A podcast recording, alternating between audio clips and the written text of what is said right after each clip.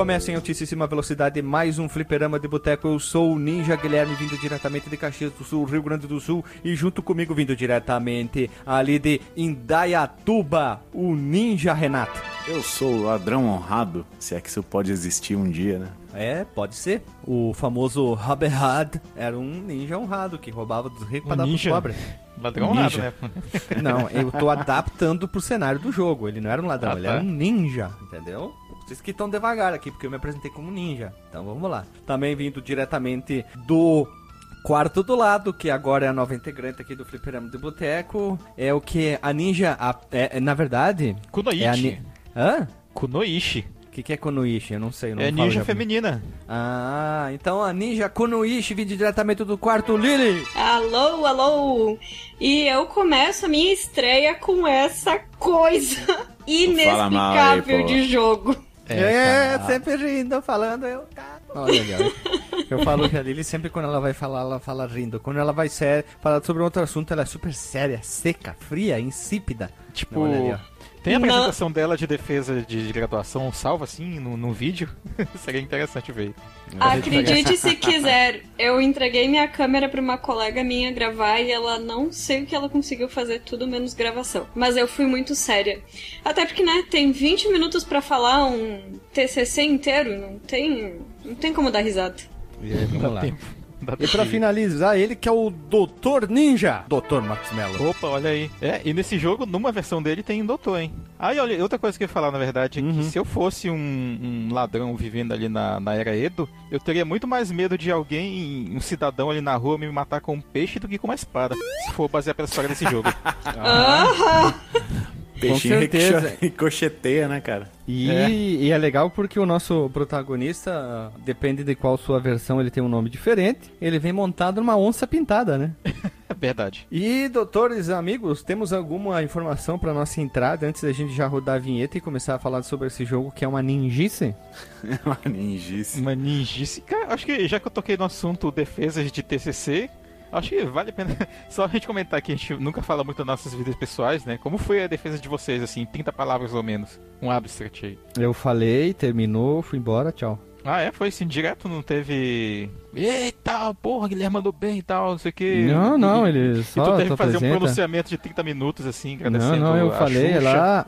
Eu tive quatro bancas. Uma delas, a principal da do primeiro, foi durante a Copa do Mundo 2010. Aí no meio da apresentação, o professor virou para um de trás e falou assim: 1 Pra ver como eles estavam bem empolgados em ver a apresentação das bancas, né? Ah, tá. Eles estavam acompanhando mais, estavam mais preocupados com a Copa do Mundo do que com as bancas do- dos alunos, né? Sim. Cara, eu defendi pela primeira vez, não foi nem na minha graduação, velho, por incrível que pareça, porque a gente teve a opção de entregar um, um relatório no modelo de artigo lá, e foi isso, assim, o nosso trabalho final. Não teve defesa. Mas, Ah, assim que maravilha. Pois é, mas assim que eu terminei, eu comecei a minha primeira pós-graduação, né? Que foi uma especialização em educação ambiental. E veja só, já foi uma defesa à distância que eu tive que fazer, cara. Eu, eu dava à frente do meu tempo. E aí Olha eu só. apresentei o projeto lá e foi tranquilo, cara. Mas assim, só comentando, né? Que foi. Eu não tava preparado, assim, pra, pra aquilo. Ainda mais lá em Interfé, que a internet lá é horrível e tal. Mas funcionou, cara. Um Funcionou. período pandêmico, não pandêmico, tu fez uma apresentação como um período pandêmico. Como período pandêmico. Exatamente. Sim, só. ma- mas também o Dr. Marcos mora lá no onde Judas perdeu as botas. O pessoal não tinha como se deslocar até Tefé, né? Pra... Não, na É. verdade, o que Judas perdeu a canoa, né? Ah, A canoa. Exato, exatamente. gostou. É, não não, não tinha- foi, não foi ofensivo, tá, Dr. Marcos Mello? É que tu falou Não, que o que tu, que tu ia pra ter fé de, de barco, né? Pra que muitos acho que nem, nem devem saber que pra se deslocar no teu estado pra muitas regiões é a barco, né? É verdade, muita gente não sabe mesmo. É, pra maioria das cidades aqui do Amazonas, pra chegar lá é só de barco, não tem aeroporto e tal. E, inclusive para as cidades mais distantes, tem algumas que tem aeroporto pequeno e tal, chega lá de avião, e pra ir para as periféricas ali tem que ir de barco mesmo. É, Então, por isso que eu vezes- falei que não é ofensivo, né? É uma Sim, verdade do é teu realista. estado, né?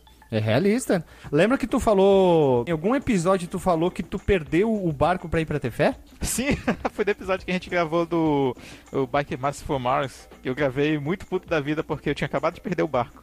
É, então, eu nem ia viu? participar É, da gravação. é, muitas pessoas devem achar que eu fui um pouco ofensivo, mas não, é verdade, né? O, Não, estado, não. estado é famoso isso aí. Sim, é verdade. Inclusive para vários lugares que a gente precisa viajar, às vezes demora dias para chegar lá devido a esses trajetos e tal. Olha ali, então viu, eu não fui ofensivo. Lili, E o Renato, cara, como é que foi a, o- a, a fase final acadêmica, né?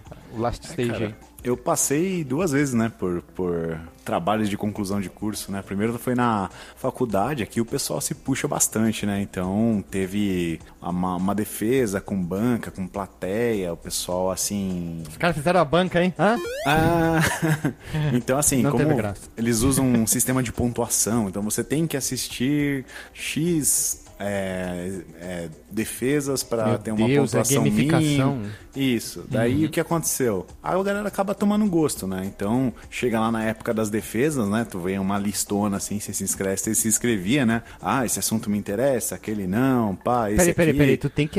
Tu é obrigado a assistir bancas. Sim, tu o aluno. gera crédito. Isso, o aluno, tu- como se tu- fosse hora extracurricular. Isso, tu gera um tipo num crédito. Sem um mínimo de crédito, você não é classificado pra apresentar a sua. É, a sacou? gente tem isso aqui também.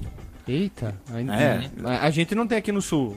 Pelo menos eu, o único que eu fiz, Não. não. Né, Lili? Temos sorte. Não, não. Nunca vi também. Nossa, Ah, meio que- Tipo, eu, eu- isso é opcional pra nós, né? Mas não obrigatório. Eu Não, não é lembro de obrigatório. ter na- nada, nada parecido com o que tu- vocês citaram ali. A gente é obrigado a ter hora extracurricular no, no sentido de que se você trabalha, já trabalha na, na área da TI, vamos dizer assim, tu ganha X hora extracurricular. Mas se tu trabalha, mas não é, não é na, hora de- na área da TI, por exemplo, vamos pegar nosso curso, tu não ganha as horas extracurricular. Olha Sim. que tem, tem esse, esse, essa coisa bem interessante. Exemplo, tu, tu tá se formando em sistema de informação, mas, ó que bonito, mas tu trabalha como, sei lá, tu perdeu o emprego, foi trabalhar, tá trabalhando como, sei lá, vamos dizer assim, chefe de cozinha, tu não ganha as horas extras curriculares. Sim, isso é óbvio, né? Ah, É, mas que tem, pode ter curso que pode dar, tu tá trabalhando, não, show de bola, tu ganhou hora extra curricular, foda-se, né? Inclusive, é, já deixa a dica aí pros, pra quem tá entrando aí na faculdade, cara, assistir a defesas, esses eventos, até palestras. mesmo. Palestras, geralmente eles obrigam a gente a assistir muitas, né? Mas ver a defesa dos colegas Sim. ajuda muito, cara, a tu, a tu desenvolver um background, sim, sim. é muito legal, de, cara. de conhecimento. Posso levantar a mão aqui? Eu tive uma péssima experiência. Acho que tu, tu foi nesse aqui, Lili. Tu foi, tu foi nesse aqui. eu fui o primeiro de todos. Eh, em todas as bancas eu fui o primeiro de todos. Geralmente o cara que vai assim em sequência, né? Quando é dia de defesas do programa tal. Aí tu vai apresentar por primeiro, os primeiros são os mais massacrados, né, cara?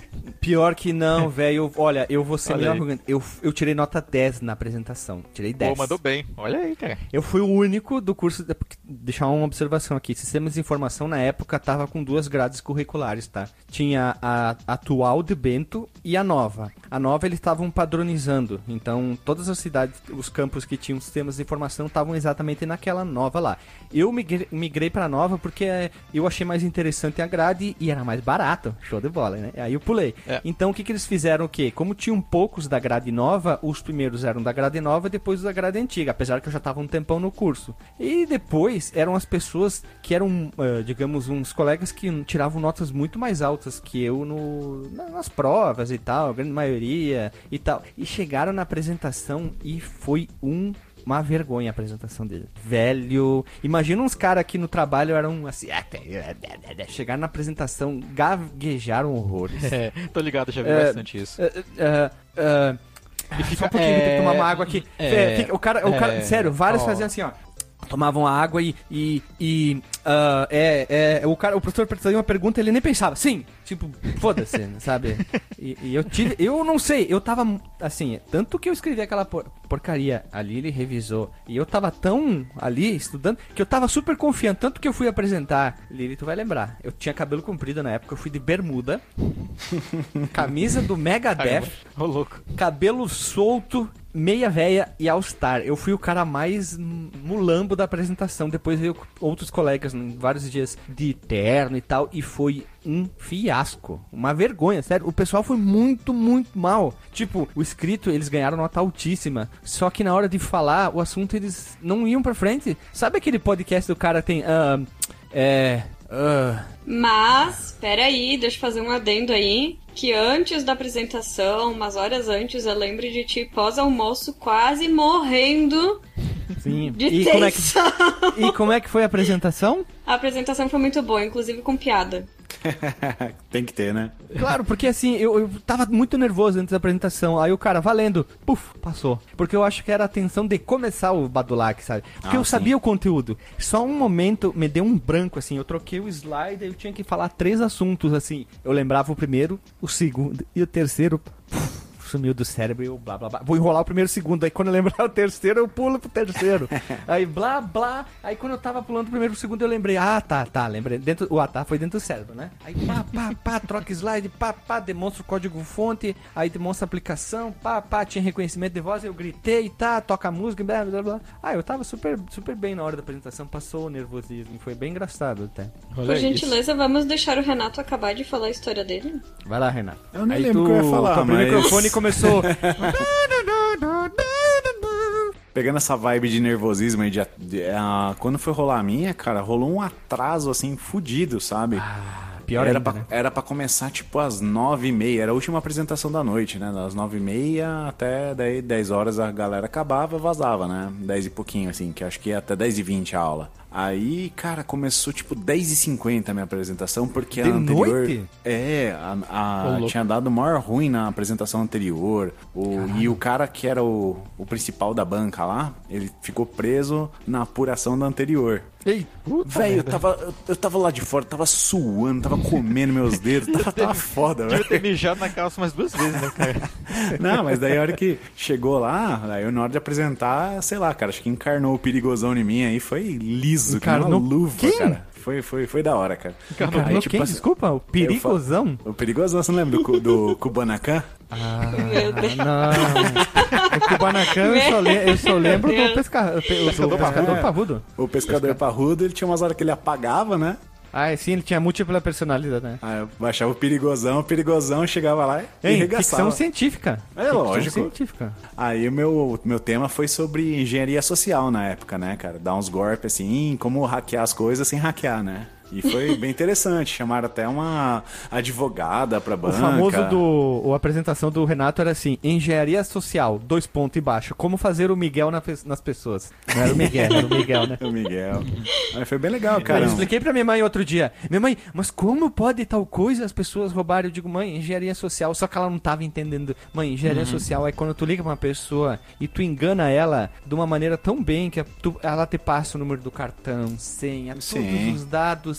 Por que ela quis te passar? Isso se chama engenharia social. A minha mãe não tava entendendo por que, que tinha tantos golpes de, de as pessoas entregarem. O, o- vamos dizer assim, o ladrão, o hacker que for, ele roubou sem fazer nenhum esforço. A pessoa deu os dados. Ela não foi nem roubada, ela deu. É o pior, né? É, deu. Não, é- não pode nem ser considerado, eh, eu posso falar bobagem, roubo, né? O elo mais fraco sempre é o humano, né, cara? Então é muito mais Sempre, fácil você corromper um humano do que quebrar um sistema, né? Claro, é muito mais fácil, tá ligado? Pois não, estamos aqui do ATI e precisamos eh, verificar alguns dados sobre. Tá ligando pra dentro da empresa do cara, o cara nem vê, É, né? nem vê, Tal cara. coisa, tal coisa. Isso, beleza. Então continua assim que o senhor tá fazendo um bom trabalho. Puf, cara, ah, ele me elogiou e tal, né? Meu orientador era um cara bem maluco, assim, sabe, né? Um professor bem, assim, diferentão, né? É, bem isso mesmo, cara. Não, não, não que ele use droga, mas era um cara bem acelerado, assim, sabe? E, cara, a gente discutia muita coisa louca, né? Muita contra-informação, é, essa questão de alienígena na Terra. A gente discutiu o caso Varginha, a noite dos UFOs no Brasil. Só loucura, assim, sabe? Sabe que era TI a faculdade que tu fez, né? É. É, Mas tudo isso é por causa de lidar com o poder da informação, pra gente extrair como a informação impacta outrem. Ou- Tem. não, tu- é, é compactar e descompactar a informação de outrem. Outrem. E eu- esse cara, esse professor, até que eu comentei dele aqui nos episódios passados, que era o cara que desenhava os mapas dos livros deles no Excel. É o Sim. professor Reinaldo. Que teve uma confusão entre o Excel e o, e o Visual Basic, né? O Axis. Tu e o Alexandre estavam conversando, aí você se confundiu uma os dois, né? Não sabia. É isso aí, meus amigos. É isso aí, estamos aí. esse foi o momento Histórias da Faculdade, né? Mas guarde embora pro Flip Histórias da Faculdade, né?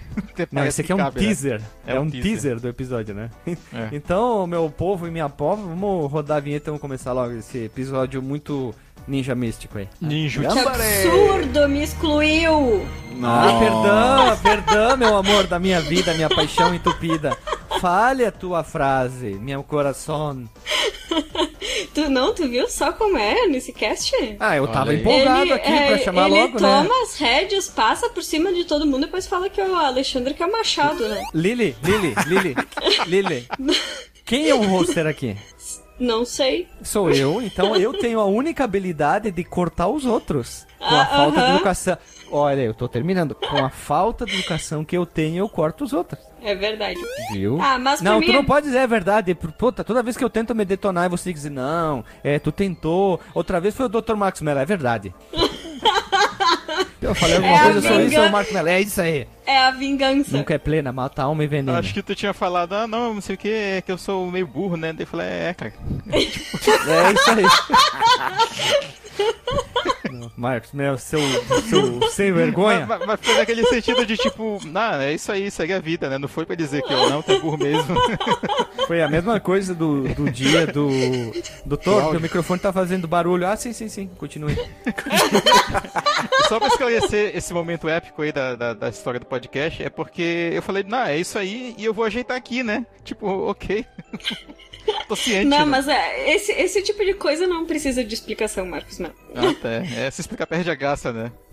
É, de- deixa assim, deixa subentendido na cabeça dos ouvintes. É o diferencial do podcast, aí. Mas Ah, tá. enfim, a minha história é bem simples, tá, gente? Tu apresentou. Ah, o, não, é que na verdade o, o assunto do meu TCC já foi até episódio do Fliperama de Boteco. Isso, é Game Therapy. Exato. Muito E- tempo atrás, na Ilha do Sol. Já. Isso, isso, isso. Quando nem existia computador ainda. Mentira. Tudo mato. Foi com o Kinect mesmo do Xbox 360. Não, não, não, não, não. Kinetic. Ah, tá bem. E. Isso, segue. Ah, e. Peraí, gente. Pera, pera, pera, buguei, buguei. É que tu me Olha o exemplo, tá? desconcentra. Tu me Eu, eu, desconcentra. eu sou o teu coach aqui. nesse- Esses cortes aí são bravos, né? Tá, tá louco? O cérebro buga, não tem condições. Não, mas assim, você tem que ser igual aqueles fãs de black metal que gosta da banda até a demo só, né? Então você, vai, você não pode falar Kinect, você tem que falar Project Natal. Ah, Metal, isso é metal, verdade, metal. pior que é verdade. É, é. Ai, como é que fala mesmo Natal em português mesmo que eu não lembro? Christmas. Christmas. Mas enfim, foi sobre game terapia e diferente do que costuma ser empregado na área neurológica, foi pra treino sensório motor. Olha aqui, ó. só Lili, bem rápido aqui, ó. Fliperama de Boteco número 71. Fui procurar pra não esquecer. Ah, tá bem. E pra mim foi bem simples apresentar porque eu já tinha apresentado resultados prévios em três simpósios diferentes. A Lili teve que de- demonstrar a jogatina lá e terminar o jogo ao vivo na banca. Mentira! e durante o projeto ainda eu, eu integrei mais dois alunos da fisioterapia porque eles quiseram procurar a minha orientadora para fazer um projeto e ela disse assim não isso aí não tá bom tem um projeto aqui que a gente tá precisando de mais membros e colocaram tudo no meu. Mas foi bem simples assim o único, o único problema é que uma da uma das minhas bancas era professora de neuro que seria no, é, é, neuro fisioterapia neurológica no caso que são pacientes que tiveram tipo AVC paralisia cerebral enfim. E ela me fez uma pergunta que é em relação a neuro assim e eu ficava olhando pra ela tipo assim não tô entendendo o que tu tá querendo dizer não que eu não entenda a área da neuro mas é tipo assim o teste que eu usei não era neurológico e ela queria entender por que, que o teste que eu usei não era neurológico Ah, porque ela queria da área dela, né? Sem vergonha. mas daí eu fiquei, tipo, olhando assim, meu Deus, tu entendeu o que eu falei até agora? Eu tive que me virar pra dar um somebody love com a convidada lá que era advogada, velho. Somebody love. Ô, convidado, não vê que eu tô te dando um somebody love? Vá, já pensou? Que tens. Mas enfim, Conta mais aí do somebody simples. love aí. Deixa Lili terminar aí, pô. Senão você vai dormir no sofá, rapá. Não tem sofá aqui. Pior que é verdade. Não, mas o meu foi bem simples mesmo. Tipo, eu só perguntei pra ela, olha, não tô entendendo o que tu tá falando. E ela tentou explicar, explicar, explicar, e no fim ela acabou dando 10 também. Acho que ela disse assim, tá, azar. Não Deixa entendi assim. mesmo. É, já que eu não entendi, não vou discutir também, sabe? Lili, ela fez que nem o Marcos Mello fez comigo. Tá, tá, tá. isso, isso, Beleza. isso aí. Então tá, é isso aí. Mas vai lá, Renato. Conta aí do Somebody Love. Ah, o Somebody Love foi por aproximação, né? Porque vocês sabem que eu não sei se agora a gente tem uma com esse marco da internet, a gente tem um, algumas legislações específicas pra isso, mas na Claro, época, só pedir cara, pro Marcos aí, ele vai saber do É. marco da internet. hein? Marco da internet. o marco da internet. Na época tive que ser por aproximação, né? Então a gente eu comecei a falar como se fosse mais ou menos uma ideia de estelionato, né? Pra Hum, trocar o- ideia com a Pra com poder a parecer advogada. com crime? Qual Isso. o crime que poderia ser? Ah, boa, interessante. Foi inteligente. Tu deu, por isso que tu deu o Somebody Love, né? Somebody Love, velho. Mas também a gente acha umas bancas muito boas, né, gente? Ah, eu tive um, um professor, coitado, que não era muito do esperto, assim. Ele, ah, por que tu não fez tal coisa? Porque é muito caro. Ah, tá, beleza. Foi bem assim, tipo, ele não... Ah, cara. Sabe quando o professor não quer tá lá, mas ele tá lá? Sempre quando eu quero parecer inteligente, eu coloco óculos, cara. Às vezes dá certo. É uma pena que eu não posso tirar o meu, cara. Eu vou comprar um então. Geralmente esse professor que tá com pouca vontade de estar lá sou eu, inclusive, quando eu, quando eu tô numa banca. Ó, que ela sendo sem vergonha. Mas pra fechar isso aqui, eu só queria dizer que a gente tava fazendo essa intro bem longa, porque do jogo mesmo a gente não tem muito o que falar. olha, já olha- entra olha querendo meter hein? banca polêmica. Quer, tu quer ser excêntrica? Fale olha, por você, hein? Fale por você. É, É verdade. Mas vamos, vamos, vamos rodar a vinheta. Roda a vinheta polêmica.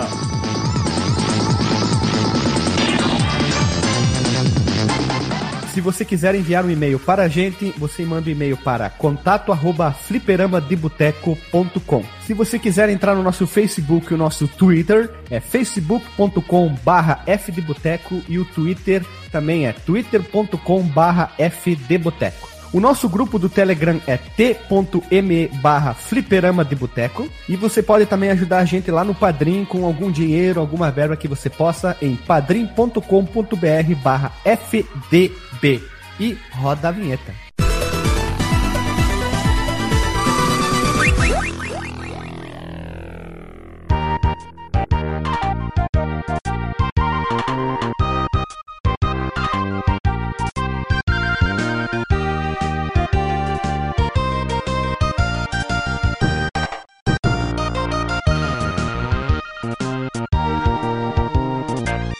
Voltamos à vinheta Povo Amado e Povo Amado, Bonito, Lindo, Inóxido, Inoxidável. Estamos aqui hoje reunidos, brandando nossos shurikens montados nas nossas onças, com exceção do Marcos que está montado numa girafa ou deve estar montado num boto, para falar sobre The Legend of Girafa? the Mist. É, lembra que a moça... Quando a Ah! Amazônia estava pegando fogo, ela, tá- ela fez uma maquiagem numa girafa, então. me passou isso pela cabeça, pra te falar a verdade. The Legend of the Mystical Ninja, ou em japonês, tentarei eu, Gambare Goemon Yukihime Kyushutsu Emaki, que é um jogo de ação, humor, aventura, com elementos top-down, com pseudo-RPG, com elementos de puzzle. Olha só, veja você, misturei um monte de coisa aqui. E navinha, hein? E na vida. É, então, eu ia dizer exatamente isso. Esse, esse é um jogo de beat'em up, de RPG, de navinha, de corrida e de arcanoide. de E tudo. de puzzle. tem navinha, tem tudo, tem tudo ali, tem tudo. E, claro, uma rolagem lateral para pelo menos tentar alguma coisa parecida. E também elementos de plataforma, com muita conversa. Vamos lá. Ele é para uma ou dois ninjas. E, claro, ele foi desenvolvido pela Konami nos tempos de ouro dela. Até podemos botar no tempo Konami. Olha só, parece propaganda de rádio. E ele é exclusivo para o Super Nintendo, o famoso SNES. E olha só, meus amigos, semana passada a gente gravou outro jogo da Konami. Olha só, veja você. Hã? GZ tá montando um acorde aí, né? Por quê? É. Konami. Os melhores jogos dos anos 90 é só na Konami. Isso aí. E ele chegou ao mercado no dia 7 de julho de 91, no Japão, 30 de junho de 92 nos Estados Unidos, um ano depois, e 48 anos depois, sem data exata, apenas o ano de 94, lá nas Europa, ou podemos chamar em território PAL. Ah, ah, ah, é isso aí. exatamente.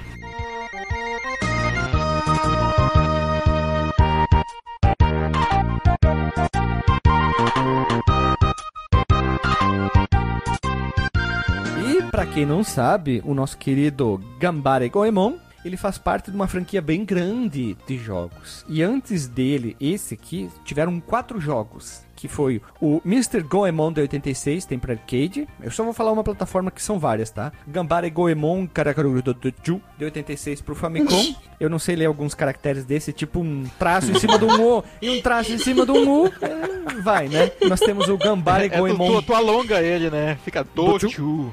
Dochu. Dochu. Karakuri Dochu. Gambare Goemon 2,89 por Famicom. Esses são três jogos da franquia, é, digamos, principal e o seu spin-off, que é o Gambare Goemon Gandai Kieta Ogo Kietsuru de 90, que é um jogo de RPG. Os outros seguem um elemento muito parecido que está dentro do jogo principal ali, aquele elemento de plataforma e tal, dá uma navegabilidade do jogo ali. E depois disso tem uma caralhada de outros jogos. Outra coisa importante na pesquisa para essa pauta que eu nem fazia ideia, o nosso querido Goemon, ele é baseado, ou melhor, o Gambare Goemon, vou chamar ele assim porque é mais bonito, o GG, ó, GG, hã? JJ, ele é baseado num personagem muito famoso do folclore japonês, que é o Ishikawa Goemon, que ele é basicamente o Robin Hood japonês lá da época do Sengoku lá, que era roubado rico para dar pro pobre, e ele era um ladrão muito famoso. Então eles adaptaram aqui, só que botando muito mais elementos de humor dentro da história. E uma curiosidade muito importante periclitante que tá fazendo o Periclito pulsar aqui.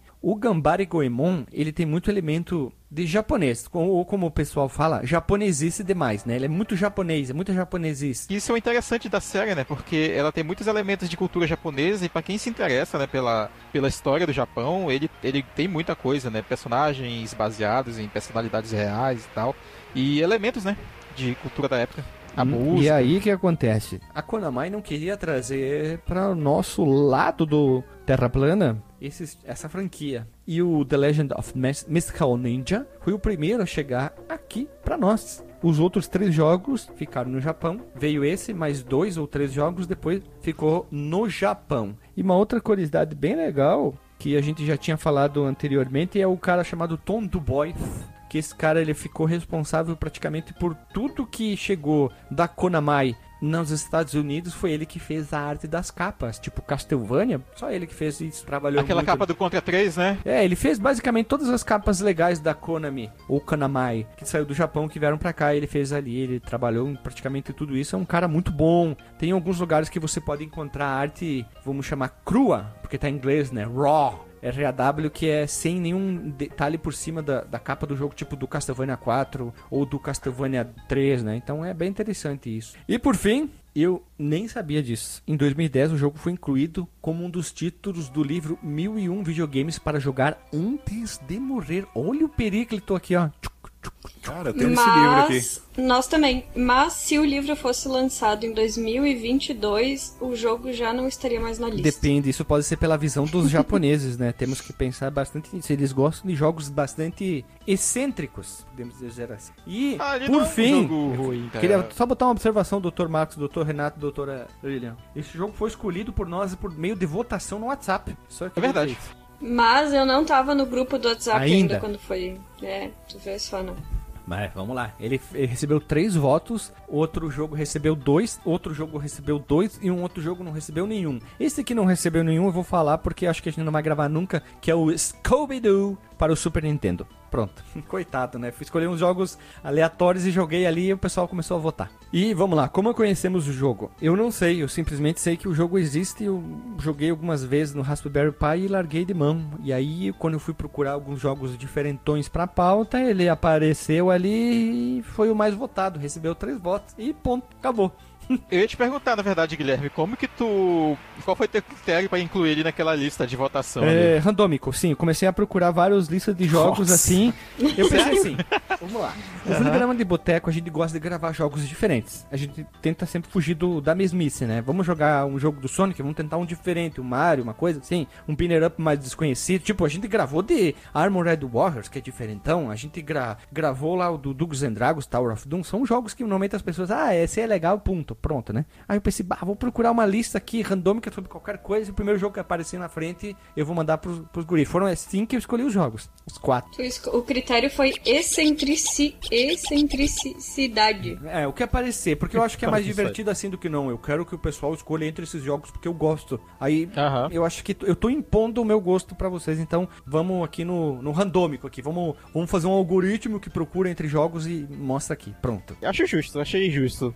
Achei menos tendencioso. Então, tu, Renato, como é que tu conheceu o jogo? Cara, pra eu chegar, como eu conheci esse jogo, vou ter que dar algumas informações, né? Então eu vou comer mais parte desse podcast aqui. Hoje vai ser uma falação cast, né? Começou lá na Pangeia. Aqui na minha aqui na minha linda cidade de Indaiatuba, a gente antigamente tínhamos a gente tem assim forte até hoje uma colônia suíça, né, com imigrantes suíços, e teve também uma galera forte que chegou nos japoneses, né? Só que os japoneses meio que vazaram daqui, né? Você não vê tanto hoje em dia. Mas tinha uma época na minha infância assim, cara, que eu tinha muito amigo japa, sabe? Então tinha muitos muita influência japonesa aqui. Então eu acabei conhecendo alguns personagens japoneses por, por osmose porque eles conheciam, né, cara? Tipo o Goemon, o Doraemon. Então, Pokémon, assim, Digimon.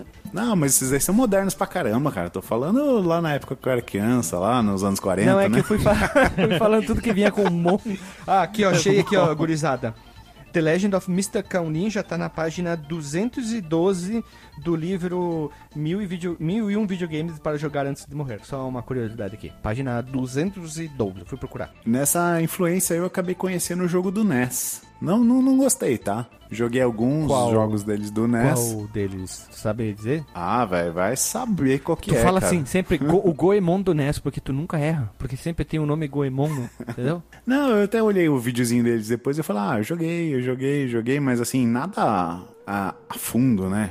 E eu fui conhecer mesmo, assim, de fato, brincar com o Goemon, assim, com o Nintendo 64, Meus porque eu pêsames. vi a versão pêsames. E porra, cara, eu achei mó legal aquele jogo lá, cara. Que ele tinha um- uma pintadinha de RPG, que você tinha que andar, conversar com as pessoas, fazer algumas tarefinhas, enfrentar os, o- os caras ali. E no final, velho, tinha uma luta de robô gigante com musiquinha de tokusatsu, velho. Porra, então amei esse jogo. Ainda né, digo cara? mais, Então, Renato Guardia, já que tu conhece esse jogo. A musiquinha cantada pelo Hironobu Kageyama. Manja quem é? Olha aí, cara. O Kageyama é do Tokusatsu. É, e assim, o do Super NES eu passei batido, cara. Eu sabia que existia, mas eu nunca tinha me interessado. Fui dar uma olhada agora. Então eu conheci, tipo, semana passada. Então, respondendo a pergunta, dando a volta no planeta e chegando até aqui.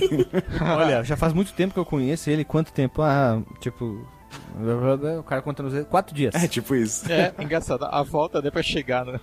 Vamos lá. Tu, doutor Marcos Mello, como é que tu conheceu? Foi no tempo da Ilha do Sol também? O personagem, posso dizer que sim, cara, porque quando, é, quando eu joguei o Paródios, eu acho que um dos Paródios, lá do Super Nintendo ainda, tinha o Goemon como personagem jogável. Né? A gente já gravou aqui sobre jogos de navinha sem navinha, né? E mencionei esse jogo lá. Inclusive lá que eu conheci o personagem Goemon. Mas é, esse jogo eu conheci quando eu comecei a brincar com emuladores, né? Ainda ali por, por sei lá quando. Mas é, os meus irmãos, eles gostavam dos jogos do Goemon, além desse aqui, cara. Eu achava isso bem curioso até, porque a gente não tinha tido os jogos quando moleques, né? E aí a gente começou a fuçar ali e eu via muito ele jogando, acho que o segundo jogo do Super Nintendo, né? Do, da série Gambare Goemon. É, e eles jogavam muito também o do 64, esse aí que o, o Renato falou. Que tinha uma musiquinha de abertura muito boa, como eu falei, cantada também pelo Hironobu Kageyama.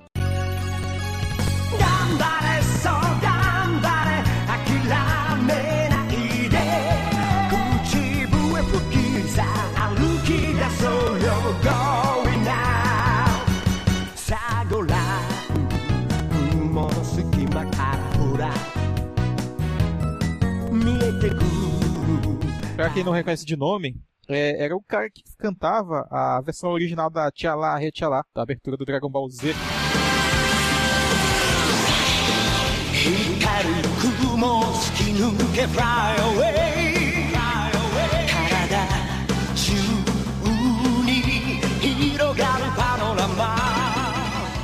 várias aberturas de Tokusatsu e tal, de outros animes também no Japão, óbvio. É, e aí, eu- quando eu fui jogar ele de verdade agora, foi quando o Guilherme sugeriu. Porque, tipo, eu já tinha jogado um pouco dele, né? Visto muito meus irmãos jogarem, assim, ele e alguns outros jogos da série. Mas pra pegar ele mesmo, foi agora. E, infelizmente não terminei, mas eu cheguei na última fase. Ah, também o Kageyama canta a abertura do Chanjaman, pra quem não Isso sabe. aí.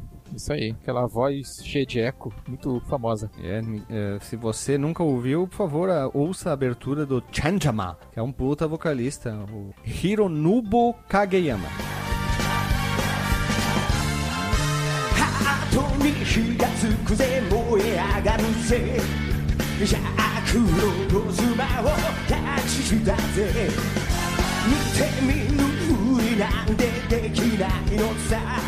Eu vou botar alguns, alguns trechinhos aqui de músicas famosas cantadas por ele. É, eu fui procurar aqui, ó. Tem Changeman, Maskman, Fiveman, Jetman, Koguranger, Oranger, Goaranger, Cavaleiros do Zodíaco. Não, ele não gravou essa aí, né? Dragon não, Ball Z, Dragon Ball GT e assim não, vai. Tem um monte de coisa. Não. Tem aqui Dragon Ball GT. Lembra que tem aberturas e encerramentos, hã? Na verdade, Kageyama canta a abertura do jogo Dragon Ball GT Final Bout chamada The Biggest Fight.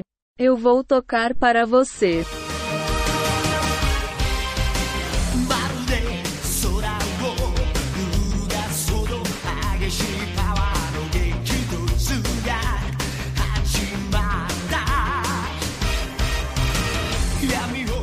É isso aí, Dr. Marcos Mello. Podemos pular pro próximo? Já podemos pedir pra Lili como é que ela conheceu o jogo quando eu falei que a gente ia gravar?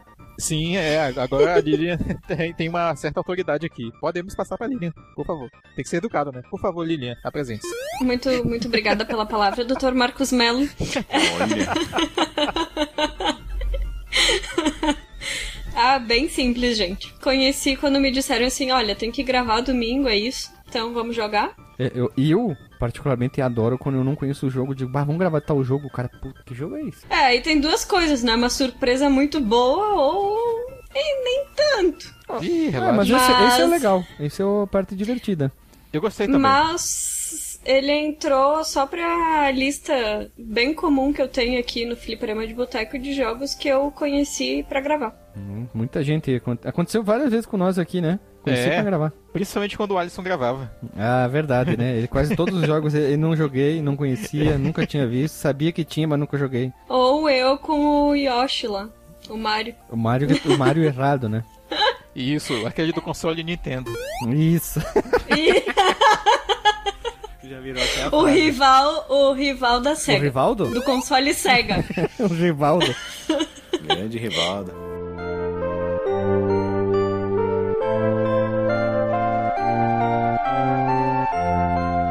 Isso aí, então agora nós temos que passar pro, pro podcast em si, continuando o baile, seguindo aqui. Pessoas humanas, procuramos muita coisa, assim, não tem nada específico dizendo assim, ah, estava eu andando de repente nos estúdios da Konami, quando tive uma vontade de fazer um jogo que representasse tudo isso. Não, não tem nada. Procurei, procurei, não achei nada que fosse desenvolvimento. O pessoal, dos, os humanos aqui também procuraram aqui. E não tem, filho da porcaria, cara, não tem nada. Ah, cara, eu acho que é tipo Dragon Ball, assim, como é uma franquia já estabelecida, a galera só pega e faz, cara. Não tem tanto criativo, assim, Ah, não tem aquele ter, momento assim- de você olhar a montanha e ficar imaginando as coisas místicas, né? Olhar pra um portal e imaginar a navinha de origami passando É, nele. a gente já falou sobre desenvolvimento de vários jogos. Alguns jogos têm uma história bem divertida. Eu vou dar o exemplo mortal, né? As reviravoltas, o nome do combat, porque eles acharam legal a forma da escrita. Isso são coisas interessantes do desenvolvimento. Mas né? uma coisa, o, o DJ, que hoje não tá presente aqui, ele já comentou sobre isso, Porque né? foi que- uma rave, ele avisou que foi, foi disco, discotecar na rave ali, né? da discotecando. Pois é, ele comentou certa vez que é, desenvolvedores ocidentais eles têm mais né, essa coisa de, de tu tornar o desenvolvedor, pelo menos nos tempos dos anos 90 pra cá, né, tornar o desenvolvedor a estrela né, da parada, os estúdios, divulgar vídeos de, da época de desenvolvimento e soltando aqueles bitzinhos de informação pra galera e, e criando expectativa. E no japonês não, né? Lá no Japão ele- eles são costumavam, né, pelo menos ser muito mais reservados. Muitos dos jogos que a gente comenta, até algum- vários clássicos, né? Tu não encontra tanta informação, tirando um, um Mario, assim, da vida, que a galera vai atrás de entrevistas, vai perguntar dos caras, invade o prédio da Nintendo atrás de informação e tal, da SEGA. Mas daqui não, né, cara? A gente já falou até de alguns da Konami, da Capcom, o do Dragon Ball lá que a gente falou da Jimps também, que é, a galera faz por encomenda e tal, às vezes são jogos clássicos, outras vezes não, mas não tem, né? Mas uma coisa que eu achei, quando eu até, eu até comentei com o pessoal no grupo, é que tem um site que chama The Cutting Room Floor, eles, co- eles colocam conteúdo descartado, né, dos jogos. É muito tal, legal e esse tem site, algumas né? coisinhas. É muito bom, cara. É muito bom, assim, pra quem tem curiosidade de como que os jogos foram feitos. Tem texto descartado, tem material às vezes censurado que é descartado de Isso, uma eles, eles pra ensinam outra. até de algumas formas por Game Genie como acessar esse conteúdo. Vamos dizer uma fase que foi, é, sei lá, Sim. a largada de mão, mas tá dentro da, da Honda ainda, ó, né? Ron Ron. É, e aí quem quiser ver as curiosidades sobre o, o, o Goemon, que tem algumas coisas lá que são meio técnicas pra referenciar aqui em áudio, né? Então fica aí a, a dica pra pesquisa. E tem um blog que eu encontrei também, só que ele não fala detalhes do desenvolvimento, ele fala o contexto, né? E ele comenta que esse talvez seria o primeiro jogo da Konami, é, se eu tiver errado aí alguém que corrija, né?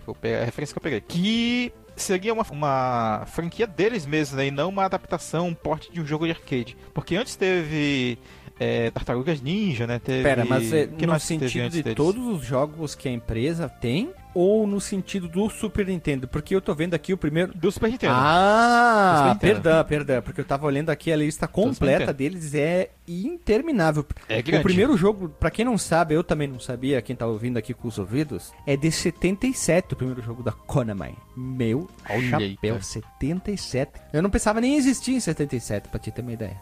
Aí Ninguém vai daqui, descobre né? que é um... Aí tu descobre que é um Metal Gear, assim, que ninguém sabia, nem o próprio Kojima, né? Não, não, não, não, não. Eu tô tentando olhar, aqui. Eles na- nesse site aqui não tem, não tá dividido por plataforma, mas eu vou procurar e já já ler aqui, ó, aqui. O primeiro jogo seria Gradius 3 de 90. Pro Super NES, né? Sim, ele saiu ali na janela de lançamento. É, aqui tá como 1990, depois Legend of Mystical Ninja, é o segundo, Dr. Max. E Olha sabe qual é o aí. próximo? Sabe qual é o próximo, Dr. Max Mello? Castlevania 4? Castlevania Quastro. Quastro. Olha, eu chutei Nossa. essa. E- É isso aí. Mas, mas eu acho que nesse desenvolvimento eles devem ter feito assim: olha, gente, a gente precisa de um jogo parecido com Gradius, mais ou menos que nem. O Paródios, levando em consideração não. que é um ladrão. Que nem, que nem The Legend of, Legend of Zelda e um pouquinho de mistura de hum, Street of Fighter Street of, E- of Fighter? e Street Eu of Fighter. desse Mas que jogo é o Street of Fighter? eu não entendi. Meu Deus, o É que o que eu crossover, né? É o crossover do Streets of Rage com Street Fighter. Meu... Não, melhor ainda, claro, tava na cabeça dele um jogo novo aí. Ó, claro, é o E- teu jogo, é o Street of Fighter. É que nem eu falo. Eu, então, peraí, a Lili tem o jogo dela que é o Street of Fighter e eu tenho o meu que é o ele- Alter of the Beast. É verdade. Só que o meu, ele foi desenvolvido pro console Sega. Ah, tá. Exato. E, mas Street of Rage, meu Deus do céu. Eles disseram assim, só que coloca na cultura japonesa e faz o jogo aí. Vê o que sai. É, isso. É, e ele tem um pouquinho, assim, eu vejo um pouquinho de Castlevania 2 nele, sabe? Quando tu andava nas casinhas das pessoas, pegando informações meio nada a ver e tal, errou antes de feio, pra... errou rude com essa parte. Hum, Ah, errou feio, Não. errou rude essa parte de RPG mal, mal aplicado. ah, tá. Sim, entendi. Achei que eu tivesse errado. Não, tu falou certo, um Marcos disso. Melo. Sabe por quê, Marcos Melo? É uma, uma honra ter tu nesse Ah. podcast, porque tu foi muito educado e polido nas palavras escolhidas pra falar. Mas eu tentei não ser, porque assim, eles, eles implementaram algo Eu assim. tentei não ser. Já voltando pra história. Tu está dentro de uma cidade do período Songoku, então é uma, ida- uma época mais medieválica do Japão. E o que, que acontece? Tu tem que andar pra lá e pra cá dessa cidade, da esquerda pra direita? Não, não. Eu tô fazendo não com o dedo, tá? Não. Tu vai pra cima e pra baixo. Eu falei pra Lili isso ontem quando a gente tava jogando. Isso lembra o que, Lili? Mario is Missing que tem pro Super Nintendo. Nossa, olha, é, é uma boa referência, inclusive. Você jogou Mario Missing, vai ter a mesma sensação, porque tu vai pra cima e pra baixo. Pra cima e pra baixo no ângulo, não, são, são zonas que tu vai pra, andando pra cima e andando pra baixo. E determinadas situações que tu fizer, tu pode avançar pra próxima cidade. Até o Renato mandou: "O que que eu faço aqui que eu terminei de, faz, de matar o primeiro chefe e não sei o que fazer?". Ele não te ajuda muito bem. Ele não te diz assim, nem, nem te dá uma diquinha muito bem se tu não vai pro andar de baixo da rua, da cidade. É, ou se tu não conversa com as pessoas, É. né? Porque às vezes é, é, algum, alguma pessoa do vilarejo ele vai te dar uma dica ah, pra ir pra ilha, é, sei lá, ilha Nakamura, inventando aqui o nome. Você vai ter que comprar uma passagem e tal com a fulana de tal. Só que aí não fala onde é que tá a fulana de tal, então tu vai ter que explorar. Isso. É, RPGzinho, né, cara? É, mas é um RPG. Esse aí tem bastante no 64 É, também. é, meio, é meio safadeza. Eu achei um bastante safadeza sem vergonhice deles. Porque assim, a ideia é legal, tá? Eu achei bastante interessante a ideia do, da forma com que eles fizeram. Mas em alguns momentos, depois a gente pode retornar. Lily, oitava fase. A zona que a gente levou pra fechar. Não, e na verdade, assim, eu acho que a ideia é boa, mas foi mal implementada, número um. Em segundo, a ideia é boa, mas é muito repetitivo. E em terceiro, a ideia é boa, mas essa história daí de ter tempo fica ruim, né? Porque Sim. se tu não sabe É. pra onde ir, tu vai consumir o tempo O que, que acontece? perdido ali na tu, tem um, fase. tu tá jogando o jogo, prime... pra quem nunca jogou, o jogo funciona assim: tu vai cair dentro de uma cidade. Essa cidade ela tem um elemento de hum, semi-isobárica com visão superior, tá? É uma mistura daquela visão isométrica com a visão lateral também. E tu tem que ir pra lá e pra É cá. aquela visão de beat'em up, É, Guilherme. só que tem aquela progressão pra cima e pra baixo, né? Tu pode ir no- se movimentar no eixo Y. Aí o que que acontece? Depois disso aí, tu tem que entrar em várias casinhas. Aí o cara vai te dizer: "Você quer aprender o jutsu? Custa tanto. Olha, a cidade tá sendo ameaçada por fantasmas." E vai tendo essas variações do que cada um vai falando. Aí tem a loja que vende, eles trocaram da versão japonesa pra americana. Lá tem o sushi, aqui eles botaram pizza. Tem essas essas pequenas mudanças aqui. Então tu vai Me deu um bug quando eu vi uma pizza no Japão medieval. É, tem esse, tem esse problema ali. Aí o que acontece? Tu tem que comprar comida pra recuperar a vida. Tu não recupera, tu não acha item o tempo inteiro. Tu acha o quê? Um gato que vale dinheiro e dinheiro que vale dinheiro. Porque tudo é comprável nesse jogo aqui. Tu tem que comprar tudo. Tu não- tipo, tu vai trocar de pra alguma coisa, vai fazer alguma coisa, tem que comprar. Tu compra chinelo pra andar mais rápido, compra três níveis de chinela, três níveis de armadura. Aí tu vai pegando um elefante que eu não descobri pra que que serve o elefante. É tipo num, num save state na, sala, na fase, assim, você continua Ele de é um onde você checkpoint, pegou ele. Ah, checkpoint é Isso, check- checkpoint. É um checkpoint, Nossa. ah, entendi. Aí tu pega alguns outros itens. Aí aí tu chega na fase que tu começa a conversar com as pessoas e aparece tudo uns caracteres malucos. Tu pensa, puta que pariu. O cara que traduziu, ele pegou e deu um tapão no teclado. O que que acontece? fase 8, É, né? que que acontece? Sim, ligado. Tu tem que ir, ir pra lá e pra cá que nem um louco. Eu e a Lili a gente jogou em dois, tá? Então a gente tem uma experiência até um pouquinho bacana pra falar. A tela é, fica focado no, no, no, no meio, vamos dizer assim. Se um vai pra um lado e outro vai pro outro, ela fica forçando pra quem vai, tá? Ela não dá preferência pra ninguém. Só que tem um problema, se um começar a subir e a tela ficar, tu morre e tá embaixo. Tipo Tico e Teco. E aí o que, acontece? A gente tem que ficar batalhando, batalhando, batalhando, matando item, os inimigos, porque eles vão e voltam em alguns momentos chaves, pra pegar dinheiro, pra pegar o gato, às vezes que dá às vezes um pouquinho mais, ou pegar aquelas pessoas que ficam andando pelo cenário, que daí tu pega elas dá 50 dinheiro, pra comprar um livro, que não te diz em nenhum momento isso. Tu compra um livro lá na parte de cima da fase, que aquele livro é tipo o tradutor dos textos dos caras, que daí tu consegue entender o que, que os caras falam, só que daí tu não sabe pra onde ir mais de novo. Tu fica travado, que é uma sacanagem. Ah, sim. Eu, eu, O eu tive uma sacada rápida nessa parte. É, eu saquei rápido essa parte porque tem um- uma mecânica exatamente igual no primeiro Final Fantasy, pra quem jogou. Hum. Que te- tu chega numa vila uma hora e aí tu vai conversar com as pessoas e várias delas tu não consegue entender o que elas estão falando. Aparece, é, aparece os caracteres tudo zo- zoado. E aí tem um personagem numa outra vila que tu fala com ele e ele tá. Ele tem uma tábua. Uma, como é que fala? Tablet? Uma tábua, né? Um Uma tábua tablet. de escritos. ele não, não- não é um tablet. tem uma- Moderníssimo. É. é, até porque o jogo é medieval, né? Ele tem uma tábua lá de inscrições é, de, de uma língua antiga e tal. Aí fala, ah, você quer aprender a língua e tal? Vez, como é, que- fale com o doutor fulano de tal. Vai lá Marcos. com ele, aí, é, aí depois tu volta lá na cidade e tu consegue entender o que as pessoas estão falando. Falei, ah, deve ser algo parecido É, a gente tava jogando, a gente não tava entendendo, hein, Marcos? Aí a gente Aham. chegou lá no story, que se eu não me engano não tá identificado com story, tu, tu tem que é, chutar, é, tu chuta com aquele negócio lá porque tu É. vai entrando, e aí ele diz assim, é, você quer comprar isso, isso um livro? Aí eu falei pra Lili, Lili, quer ver que tem que comprar esse livro aqui pra entender o que os caras estão Uhum. E falando? é o mais caro, né? 900 dinheiros. lá. 980, e tu ganha 10 de dinheiro Ah, pra é. cada inimigo que tu detona, né, as moedinhas. E- Eu vou, eu vou admitir aqui, ó, pela, pela primeira vez na história desse podcast, eu usei o Game Genie no jogo pra poder, ter, pra poder avançar. cara. Foi, foi um caso aí. Justo. Te- te- ó, eu... Muito justo. Muito justo, Dr. Max Mello. Voto e endosso a tua escolha. Olha que bonita a minha frase. hein? Sim. Por- Aí eu usei a- o cheat de ganhar, ao invés de 10 dinheirinhos lá por cada inimigo que derrota, ganhar 100. Justo. Nó- Nós, a gente. E, tipo, os dois matavam, mas só um coletava as moedas. Isso, essa é a vantagem, que os dois não precisam comprar o livro pra traduzir o texto. Eu vou usar a palavra traduzir porque eu desconfio que seja traduzir, tá? E aí o que, que a gente ficou fazendo, eu e a Lili? A gente ficava matando os, os inimigos e só eu ficava pegando dinheiro, porque eu tinha mais dinheiro que ela. né? Então, em vez dos dois é, ficar pegando, eu ficava pegando, depois ela pegou, porque dela queria pegar a chinela lá, melhorar a armadura e tal. Porque é, isso é bastante importante a comprar a chinela, porque tu anda muito mais rápido e pula melhor também, né? Isso, tu Isso, pula mais longe, isso, tu pode te- saltar aquelas, aquelas pedras e pegar os baúzinhos de tesouro e tal. Isso, isso, isso. Mas, isso é. Guilherme, Ah, fala meu coração, acho minha que- vida.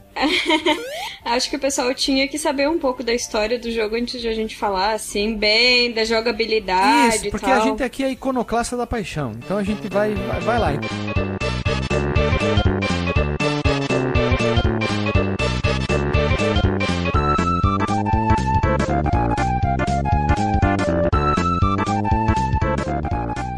Falar agora sobre a história. Assim, eu me recusei a procurar história porque eu fiquei meio é, insípido, no- in- inodoro e inorgânico. Então, Lili, tu que foi procurar e tentou resumir isso de uma forma muito mais abrangível para as pessoas, como é que é a história do jogo? Conte-nos. Meu Deus. Assim, a do Tetris era mais fácil do que de entender do que essa aqui, né? Duvido, hein? Nossa, Era. era, gente, era, era. Mas, ah, enfim, nós 30 somos. segundos, resume, bem rapidão. é o, esse é o One Punch Man, né? Nós somos o Goemon e o Ebizumaru, que também pra cá eles ficaram conhecidos como Kid Ing e Dr. Young, né? Nossa, que nome Nossa horrível. senhora. Que bosta de tradução. Agora que eu me e dei pelo amor de Deus, velho, conta. os personagens são japoneses e aí eles dão nomes pros personagens do Dragão Ocidente baseado em, em cultura chinesa. Ah, Eu mas quero botava de uma japonês. vez que nem o Alexandre contou a história. Botava um Johnny e outro Jack. Ficava até melhor do que Dr. Young e Kid. Ficava, ficava melhor porque vocês sabem que eles têm rixa, né? Histórica com a China, né? Então, eu não entendo como que isso passou, E né, vocês cara? notaram que os nomes deles é Ying Yang? Pois é, essa é a parada. Meu Deus, Guilherme, a gente tava até agora falando mal da tradução justamente por causa disso. O Guilherme tá puxando droga, velho. Não, mas vocês repararam que a- a- eles tentaram ser inteligentes na história. Não, porque o Ying, o preto, o branco, e falharam miseravelmente, né? Não, sério, Goemon é um nome muito melhor que, que de Ying. E Ebizemaru também que Dr. Yang. Que, que- meu Deus, não tem nada a ver, doutor. Ah, É, e é Ebizumaru, no caso, Ebizumaru. não é Ebizemaru. Bizonho Maru, é isso. E curiosidade, né, que fala Ebsumaru, né? Mas ele, ele, ele às vezes é abreviado, né? Só com Ebisu. Fica só o, o Ebisu, sem o Maru no final. Aqui vai ser o Goi e o Ebi. Goemon, Goemon já. Goemon é bacana. Goemon, Goemon. Mas enfim, a, é legal. a É. dupla decide investigar alguns eventos estranhos em Oedo. Eu não sei se é assim se, que Eu, se eu fala acho que a tradução negócio. é errada. Edo. Então, Faz, faz uma pausa aí. Vocês viram a historinha do, do jogo? Que engraçado. Ah, tô sem nada pra fazer? Vamos ver a fantasma? Ah, falaram que ela é bonita. Ah, vamos pegar ela. Vamos lá. Porra, mano, que coisa mais louca, velho. Japonês, né? Porra. É, é. Não, mas é o fantasma. Não, mas ela é bonita. Ah, beleza, vamos lá. Bora lá. É, eu não sei se procede, eu não sei se procede essa informação, cara, mas eu tava lendo que o Ebsumaru, ele é tipo um dos primeiros personagens de, de videogame que ele é afeminado. Oi? Não sei se Eita. vocês É? têm, têm- aham. Olha só, velho. É, eu não sei Mas- se vocês têm alguma, alguma fonte de informação pra isso, Não. mas foi que eu li nesse blog também. Ele que deu a ideia lá da, da, da fantasma gostosa Dá lá, um, pô. dá um cheiro na fantasma. É, não dizer outra coisa. Queria dar, um, queria dar uma esfungada no cangote dela, pô.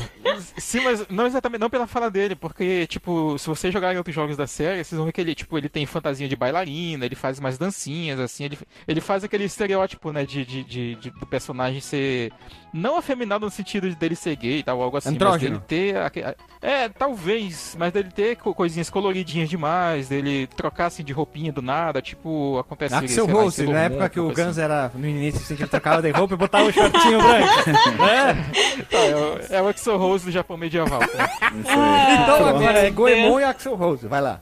Tá, então, a dupla ali, de rock, ah, eles vão investigar então essa mulher fantasma aí que eles quiseram dar um cheirinho nela. Dá um cheiro no cangote. Isso, é- isso é um. E- Pera, dá um cheiro no cangote. É um nome de música de forró muito legal, né? Pega o triângulo, dá um cheiro no cangote dela. Mas ao invés de dar um cheirinho, eles decidiram derrotar essa mulher fa- fantasma e ela revela ser Kurobei, um gato ninja. Olha que sucesso. Nossa, Nessa eu ia estar tá fudido, né, cara? Se eu dar um cheiro numa fantasma aí querendo dar uns pega nela, era um gato, eu morro de alergia, velho. energia pegando. É, tu, e tu manja que existe, né, a expressão, né, cheirar gatinhos, né, que na verdade tá cheirando outra coisa, né? Nossa, esse jogo é muito maior de 18, né? Ai, É, meu Deus. Tá se revelando.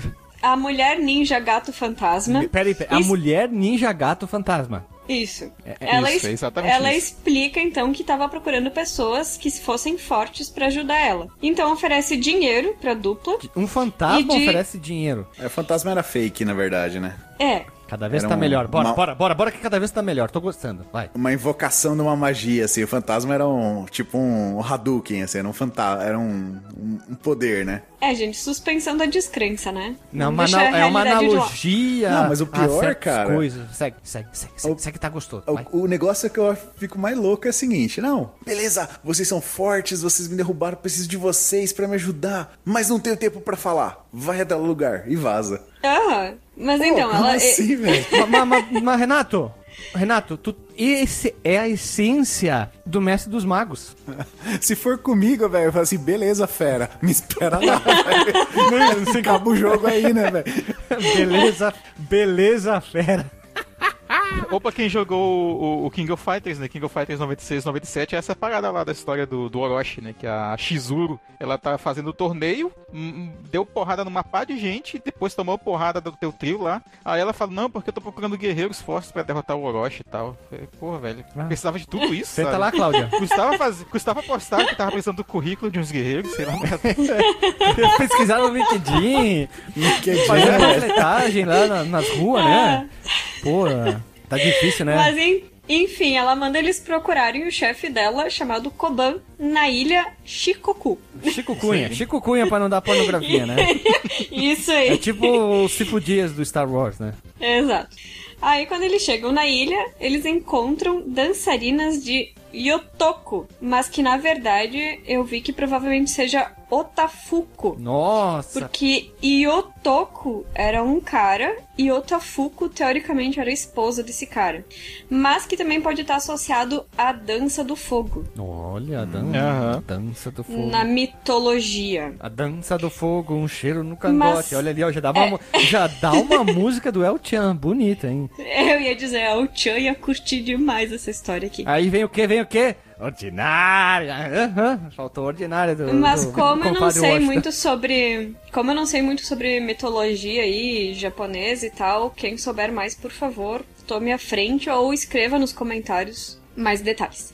Mas enfim, eles encontram essas dançarinas na cidade durante um festival. De, que- de quem algumas pessoas né, suspeitavam. Depois de encontrar e derrotar o Homem Lanterna, que não me perguntem da onde ele apareceu, mas ele é líder dos dançarinos do mal, e por isso que eu acho que as dançarinas tinham relação com a dança do fogo. Pera só um pouquinho. O TikTok faz parte dessa seita da dança do mal aí.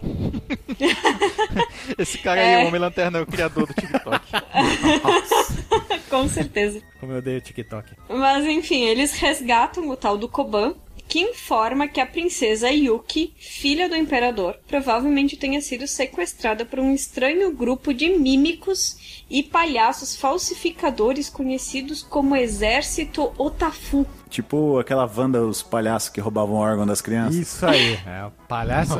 É essa mesmo, a van dos palhaços. A, a- a nossa versão agora é a van dos palhaços. Eu acho que isso rola uma Creepypasta É a 2022. van dos palhaços. Isso aí. A van, vai se A, chamar a van dos van dos mímicos. dos mímicos. Eles chegam, fazem um símbolo assim, eles. Eles sabem quando é aquela brincadeira de botar o dedo no peito e sobe o dedo assim e passa. Ah, pô, palhaço. Quando eles fazem isso aí, eles sobem e tem uma faca. Crava embaixo do, da mandíbula do cara. Assim, a, a, van dos, a van dos mímicos passa, rouba você, você apaga, acorda no dia seguinte normalzinho na sua casa, só que com uma tatuagem. Nossa. É a tatuagem durante a noite ela toma vida e te estrangula, assim. E é desse jeito que rolam as creeps do Fliperama de Botão. É, isso aí. A próxima parece que vai ser uma privada satânica também, né? Enfim, seu clã de gatos ninjas não conseguiu investigar mais por causa de dispositivos dispositivos que o exército, esse exército Otafu, possui que desativam seus poderes de metamorfose. Veja você. Gente, olha, a ideia dos caras é eu uma eu coisa acho, assim, ó. ó, eu acho, tá? Que eles tiveram assim, ó. Vai, cria, cria o que vocês querem. Não, cara, mas é meio da cultura japonesa. Ah, tu lembra O Hana- roteiro- o roteiro é livre. Hanameia- O Hanameia tem, um- tinha um gato lá que pilotava um, tipo um, uma criatura, um humanoide, só que era um gato por dentro. Ah, sim, mas não era o homem que durante a noite virava menina, o Hanao Meio, não sei o que lá. É, é, isso aí, Em cara. japonês, esse, esse, né? esse anime. É japonês, né? Tu vai falar o que pro japonês? Eles vêm pra cá, eles veem lá o El Chan no Havaí no- na TV, eles ficam horrorizados com essas coisas. É a mesma coisa, né? Olha só, a- a- acabei de descobrir aqui, tentando traduzir o título do jogo, que o- ele é bem poético até, cara, assim, se for parar pra ver o título original. Que é a, a, a Lilian tava lendo ali o título, o nome da princesa, né, que é a princesa Yuki. E aí Yuki, princesa Yuki em japonês fica Yuki Hime. Aí Yuki Hime Kyushutsu Emaki fica o conto ilustrado do resgate da princesa Yuki. Ó, que bonito. É, só, eu, eu falei pra Lili essa semana, por que que japonês não consegue chamar um jogo de do, uma palavra? Tipo, jogo, né? Em japonês. Não, eles têm que ser falar. um título gigante, né? é, é uma dissertação. Da Yuki. É um título de mestrado de, de, eh, de física, porque normalmente é um estudo de não sei o que, de não sei o que, de não sei o que. Eles contam todo o, o enredo do jogo, o spoiler já tá no título, em japonês. Como diriam os titãs, né? A dissertação do Papa sobre o crime seguido de orgia. Meu Nossa. chapéu do céu. Só melhora. Tá, Mas dando continuidade aqui, o Koban então dirige a dupla pra outra ilha, que é vizinha chamada Awaji. É isso aí, continua. Nem Onde a, duplinha, onde a duplinha descobre que o exército montou um parque de diversões bizarro e anacrônico. É, anacrônico é, tem grades lá pra jogar, né? Ah, essa parte de eu jogar Gradius, jogar Arcanoide diferente, jogar uns outros minigames, eu achei incrível. É muito boa, cara. E tu joga a primeira É fase melhor. inteira do, do Gradius, É uma das melhores partes do jogo. com certeza. Enfim, Goemon e o Ebi, eles atravessam o parque até a cidade vizinha de Yamato. Meu Deus, como esses caras caminharam, vocês não fazem ideia. Até uma coisa Acho chamada. Eles usam aquele sapatinho de roda lá, aqueles patins dele. Por isso que tu compra tanto chinelo no jogo, tu acha o quê? Gasta tudo na caminhada. oh, depois eu tento gravar sério, olha ali, não tem como. É, mas tu quer fazer o quê? A gente tem que tentar transformar um, um jogo que a gente não gostou muito em algo divertido. Não dizem assim, ah, se você vai fazer um serviço, transforme esse serviço em algo divertido. É o que a gente tá fazendo. Exato. Bom, enfim, na cidade ali vizinha, eles descobrem que o exército está recrutando os habitantes da cidade.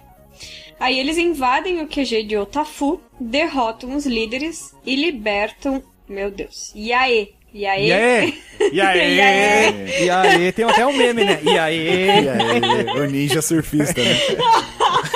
É porque é um ninja, né? O nome dele agora é. Yae. É tipo Cauê. Nossa. Mas é ele, será? Ah, é japonês, né? Nem dá bola.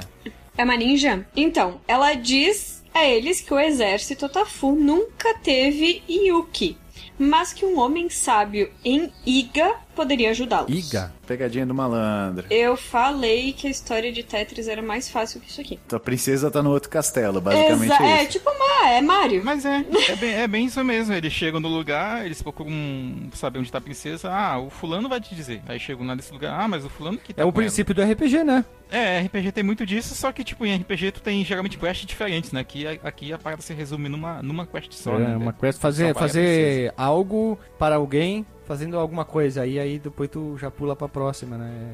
Eles seguem essa, essa estrutura muito muito parecida, né? É, ou se o Rodrigo Hash estivesse aqui, ele falaria, é o Fat Quest. Fast Quest. Não, aí é o Alexandre, o Alexandre, o Alexandre, é, é, ele sempre acharia uma palavra mais interessante, porque ele tem um vocabulário mais extenso, né? Aí ele chegaria, a- a gente ia parar, certo que a gente ia parar o episódio Alexandre uma palavra. Se bem que o, é, o Alexandre, aqui é a denúncia, o Alexandre é o cara que diz que detesta quando a gente usa adaptações de palavras em inglês, quando tem um equivalente em português, e me manda um, a tela de seleção de characters. Characters. The Character Selection Ah, foi um, foi um deslize aí, foi um foi um, opa, Ele, é, ele falou de caracteres, na verdade, mas vamos, pra, pra todos os efeitos, agora ele falou tela de characters. characters. Marcos, é characters. From misunderstood, né? É, Você sabe que o cara que não sabe falar inglês e quer tentar falar inglês, ele, ele dá um né? Porque parecia que ele sabe falar inglês, mas no final é, né? É tipo tentar falar um isopor em inglês, né? Que não existe. Né? Isopher. Isso aí. Nossa. Então, Lili, mas quem que é o velho sábio aí? Me conta. Exato. Então, o palácio desse velho sábio é guardado por um exército de ninjas mecânicos robóticos. Meu Deus, mas se nós estamos no, no período Sengoku, como é que tem ninja robótico e um televisor de 900 polegadas? Não importa. Ah, é? Não importa. Esse televisor. Não importa. Azar. Enfim, a dupla luta pelo palácio e pelo e contra o líder, né? Sasuke, É o Sasuke. que pra mim é Naruto, né? Mas enfim. É o Naruto o inimigo? Sasuke? É, é, é o inimigo do Naruto no, no jogo do. É, na verdade, inimigo amigo, né? Mas, Mas não tem, tem, tem raposa no jogo? Não lembro. Não tem raposa, né? Só tem peixe. Puta, senão a gente podia É, não dizer... me lembro também. Senão podia ter o Naruto mesmo, né? Referência a Naruto. Cara, é verdade, faltou raposa, né? Tem dragão, tem peixe. Peixe. O Pirarucu? Será que é o. Pirarucu? Talvez, hein? Ó. Enfim, eles lutam contra o Sasuke pra poder chegar na câmera do velho, sabe? O velho diz a eles que o espelho branco no Lago do Dragão. Ah, Gente, sim, sério, a gente pega não esse tem- espelho, né? Meu Deus, cara, não tem assim, ó. É, é, é muito nome pra, pra pouca história. Sim, detalhe, o espelho é aquele que aparece com a. Depois no futuro, a coisa. A, a maga lá da Branca de Neve que rouba esse espelho, né? Isso. É, mas isso aí fica numa terra, né? Que é a Izumo, o nome do lugar onde eles estão. Onde tá o Isso. dragão, né? Exatamente. E que daí lá eles poderiam, de repente, encontrar o que procuravam. Então ele usa o Miracle Transport Machine, né, Pra alegrar o Alexandre, então. Que na verdade é só um canhão pra atirar neles. É, que, que, que fala, inclusive, né? Eles caem no lugar mó aleatório lá. Que é o. Acho que é a montanha Tengu, uma parada assim que eles encontram, inclusive. o- Pera aí, deixa eu entender. tengus Isso aí lá. é tipo do circo? O Homem-Bala, assim? Tipo isso. Não, não, já, já é que não. depois, é depois da fase do circo. É, eles estão Não, mas o espelho. canhão que... o que- dispositivo é tipo o Ah, tá. canhão do circo. Não, daí tu. Ah, tá, o dispositivo é um canhão, Ei, um canhão comum. Coloca ali. É tipo isso. É, é- só que não. Aí tu começa a dar um. "Ah!" Isso aí. É a réplica, né? A réplica e a réplica. Pois é, aí o, o canhão, ele vai disparar eles, ele falha, né? Eles acabam caindo numa montanha assim no meio do caminho, que eles enfrentam os tengus lá no caminho, que é aquele bicho narigudo, lembra? Que tem lá numa fase. Eu Vai, não me lembro. É, eu vou dizer, não, não me lembro de quase nada, tá? Do jogo, mas enfim. É a fase da cachoeira, é a fase da cachoeira que tem no jogo, que tem até uma mecânica lá que a gente viu no Rocket Knight, que ele entra na, na plataformazinha e ele vai para trás da água. Isso. Hum. Enfim, Hum. pra salvar a princesa. hum, agora eu saquei. Agora as peças estão se encaixando. Enfim, pra salvar a princesa. Vai, desculpa.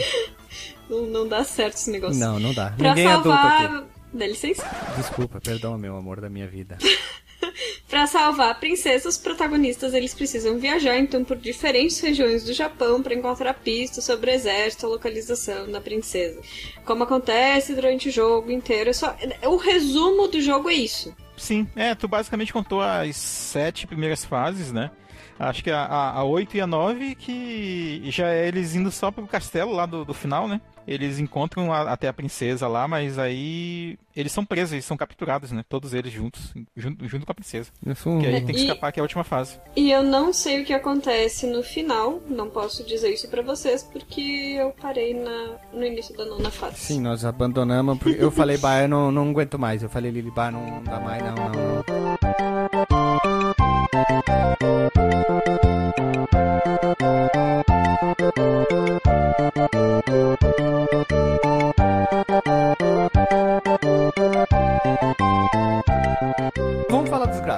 Criar mais clima, então. Vai lá. Graficamente, É a- lindo? pela proposta dele que de, de, é, de, de variabilidade, de jogabilidade e tal, que ele faz bastante, algumas coisas melhores implementadas do que outros, ele faz bem. E o gráfico funciona bah, muito bem, cara. Não, Até a parte do grades lá, ele cola o jogo lá, o primeiro Não, jogo, e i- isso é ipsis literis, né? verdade. A- ah, assim, ó, vou deixar uma observação. Assim. O que, que acontece? O jogo ele é cheio de referências, né? Ele tem muita referência, é um jogo com bastante humor. E nessa, nesse momento ali, tu vai lá no parque, tu pode encontrar as TV e escolher alguns jogos. né? Tu joga uma versão de Arkanoid, tu joga o, para, o não, o Gradius, exatamente dentro de um emulador dentro do jogo. Então é bem divertido por isso, né? Ainda digo mais, olha aí, Renato Guardi, Guilherme Lili. Tu tem uma locadora, cara, dentro do jogo, no universo do jogo. tu paga pra jogar os jogos, jogos, cara. Cara, que demais, velho. É, e tem lá a TV Zona de 72 polegadas, ligada num sei lá o que, no Japão, né? Ninguém sabe. Seguindo ali, o gráfico é lindo pra ser da primeira safra do, do- dos jogos do Super Nintendo. Ponto. Ele é lindo, como assim poucos jogos da época conseguem ter aquela qualidade visual. Eu acho incrível, lindo demais, espetacular. Parabéns, porque a Bem colorido. é colorido a Konami conseguiu fazer ali é algo, olha, de como diria o Alexandre, tá batendo palma com as nádegas. O Marcos Melo foi desconstruído nessa frase. Né, doutor Marcos Melo? É, é porque é uma imagem mental que é difícil de, de tirar. o? O cara batendo palma com as nádegas assim? Tuc, tuc, tuc, tuc. É. Bem, mas enfim. Mas eu concordo, cara, plenamente, assim, e, e, e os outros jogos que, que vem depois, eu não joguei muito deles, eles aparentemente até melhoram um pouco dessa desse estilo gráfico que tem no primeiro jogo. Só uma coisa que eu não gosto, assim, graficamente, mas entra mais no, no textualmente, na verdade, né, que são o, o tamanho da fonte dos diálogos. É muito grande, cara. É grandão, cutscenes. né? Pô, essa aí parte eu gostei, cara. Nossa, texto, texto pra, pra mim, velho. Se bem que, é, eu pensei, né, acessibilidade, né, é verdade, posso estar errado nessa. É, pra isso não é, isso é verdade. botar é muito- óculos pra jogar, É, mãe. isso, é- isso é importante, isso, isso é importante. Tu, tu consegue, tu consegue ler sem ter nenhum problema. Isso eu achei repetaculê. É, até porque eu e a gente tá jogando outro game que espero também um dia gravar. E a legenda, além de tudo, ela fica em cima. É, na parte superior do E- jogo. E às vezes eu, co- disléxico, semi-burro, meio analfabeto, nossa, passo voando assim, ó. Não consigo ler nada. Não, e assim, e a fonte, a maior que a gente colocou, É pequena. que é pequena. Então, realmente, legenda grande é bom também. Qual é o jogo, pelo amor de Deus? É o Dragon Age Inquisitions. Ah, tá. É isso aí. Veja você. É, veja você. O jogo tem uma qualidade visual é, assim, ó, impecável. O desenho, a movimentação. Eu acho muito engraçado quando eles estão caminhando. Eu acho bem, bem cartunescamente falando, uma cartunesco. Os chefes são bonitos. Os, as cidades, as representações das cidades são incríveis. Tem jogo que saiu depois que consegue ser feio. Né? Pô. Ô, agora tu falou um detalhe interessante que eu notei, velho, nas cidades. É, tipo, tem uma que, umas duas delas que são, que são em ilhas, né? E tu percebe andando, subindo a, a- os cenários ali, descendo e tal, que tu tá numa ilha, né? Que tem contornos, tem limites ali, tu percebe que tu chega pra um lado, tu tá no desfiladeiro, tu vai pro outro lado, tu vai do outro desfiladeiro. Tu vai pra cima, tu tá no limite de uma florestinha. Tu vai embaixo, tu tá no limite como se fosse uma praia, sabe? Então fica bem, bem caracterizado, assim, sabe? Sim, isso é, isso é verdade. A- essa, essa parte aí, como diria Alexandre, batemos palma com as nádegas, porque ela é visualmente algo que beira o inexplicável, tá? Jogos que não são da Nintendo do início da época, tão, alguns são bem feios. Posso dizer até que o, o F-Zero é um jogo, mesmo seja de início ali, ele é um pouquinho feio em alguns momentos, assim, as cores e tal. Ele é simples até demais, mas aqui o The Legend of Medical Ninja é incrível demais. Olha, tem jogo que saiu depois que é feio para um coice de mula. Mas esse aqui não, esse aqui é lindo, é espetacular, uma qualidade visual ímpar, como diriam as pessoas mais técnicas. Eu assino embaixo. É, o jogo tá. Ah, vou. Não, depois eu volto a esse assunto. Vamos falar da, da, da jogabilidade então? Vamos falar da jogabilidade? Vamos lá.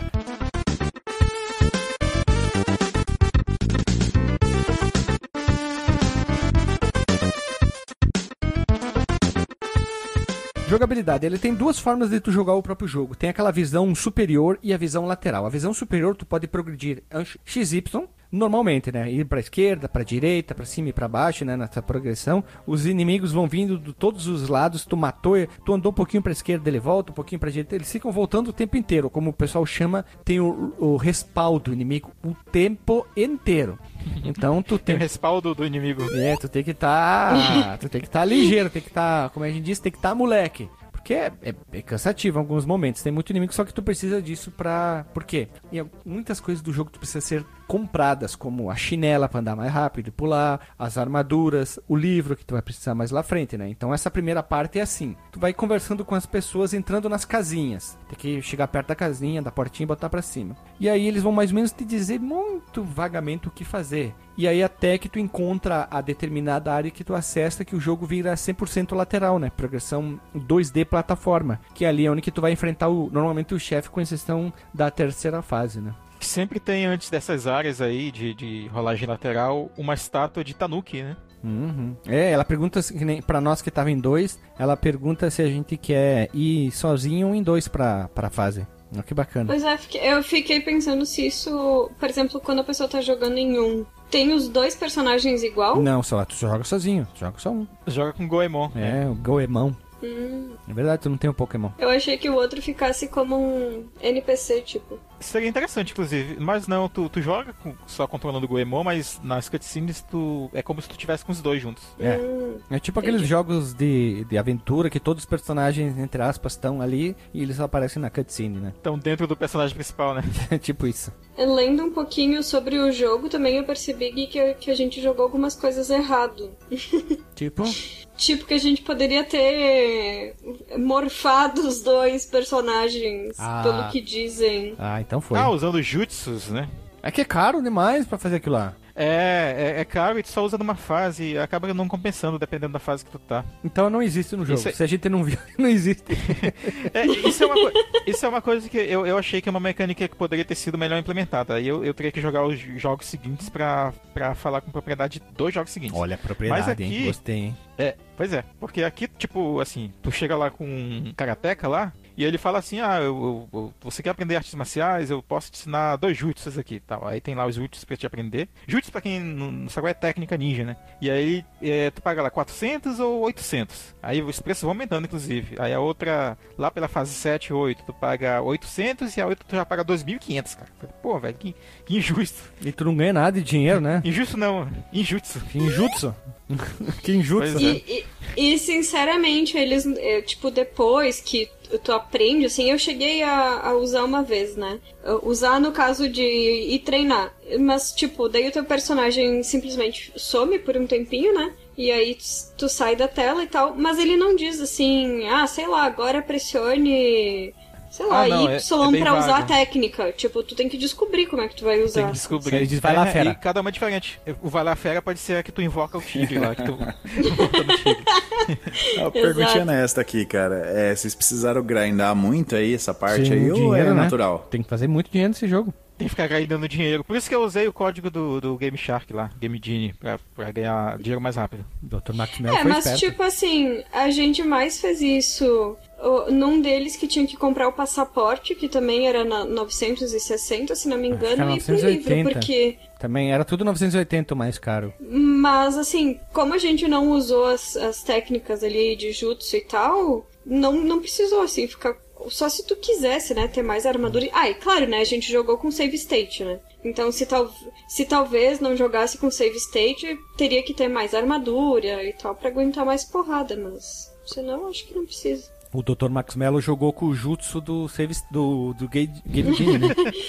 Mas enfim, existem. pra- Só, a gente não usou, tá? Mas existem três técnicas ah, pra aprender. Não, três não, mentira, quatro. Tô ficando louca.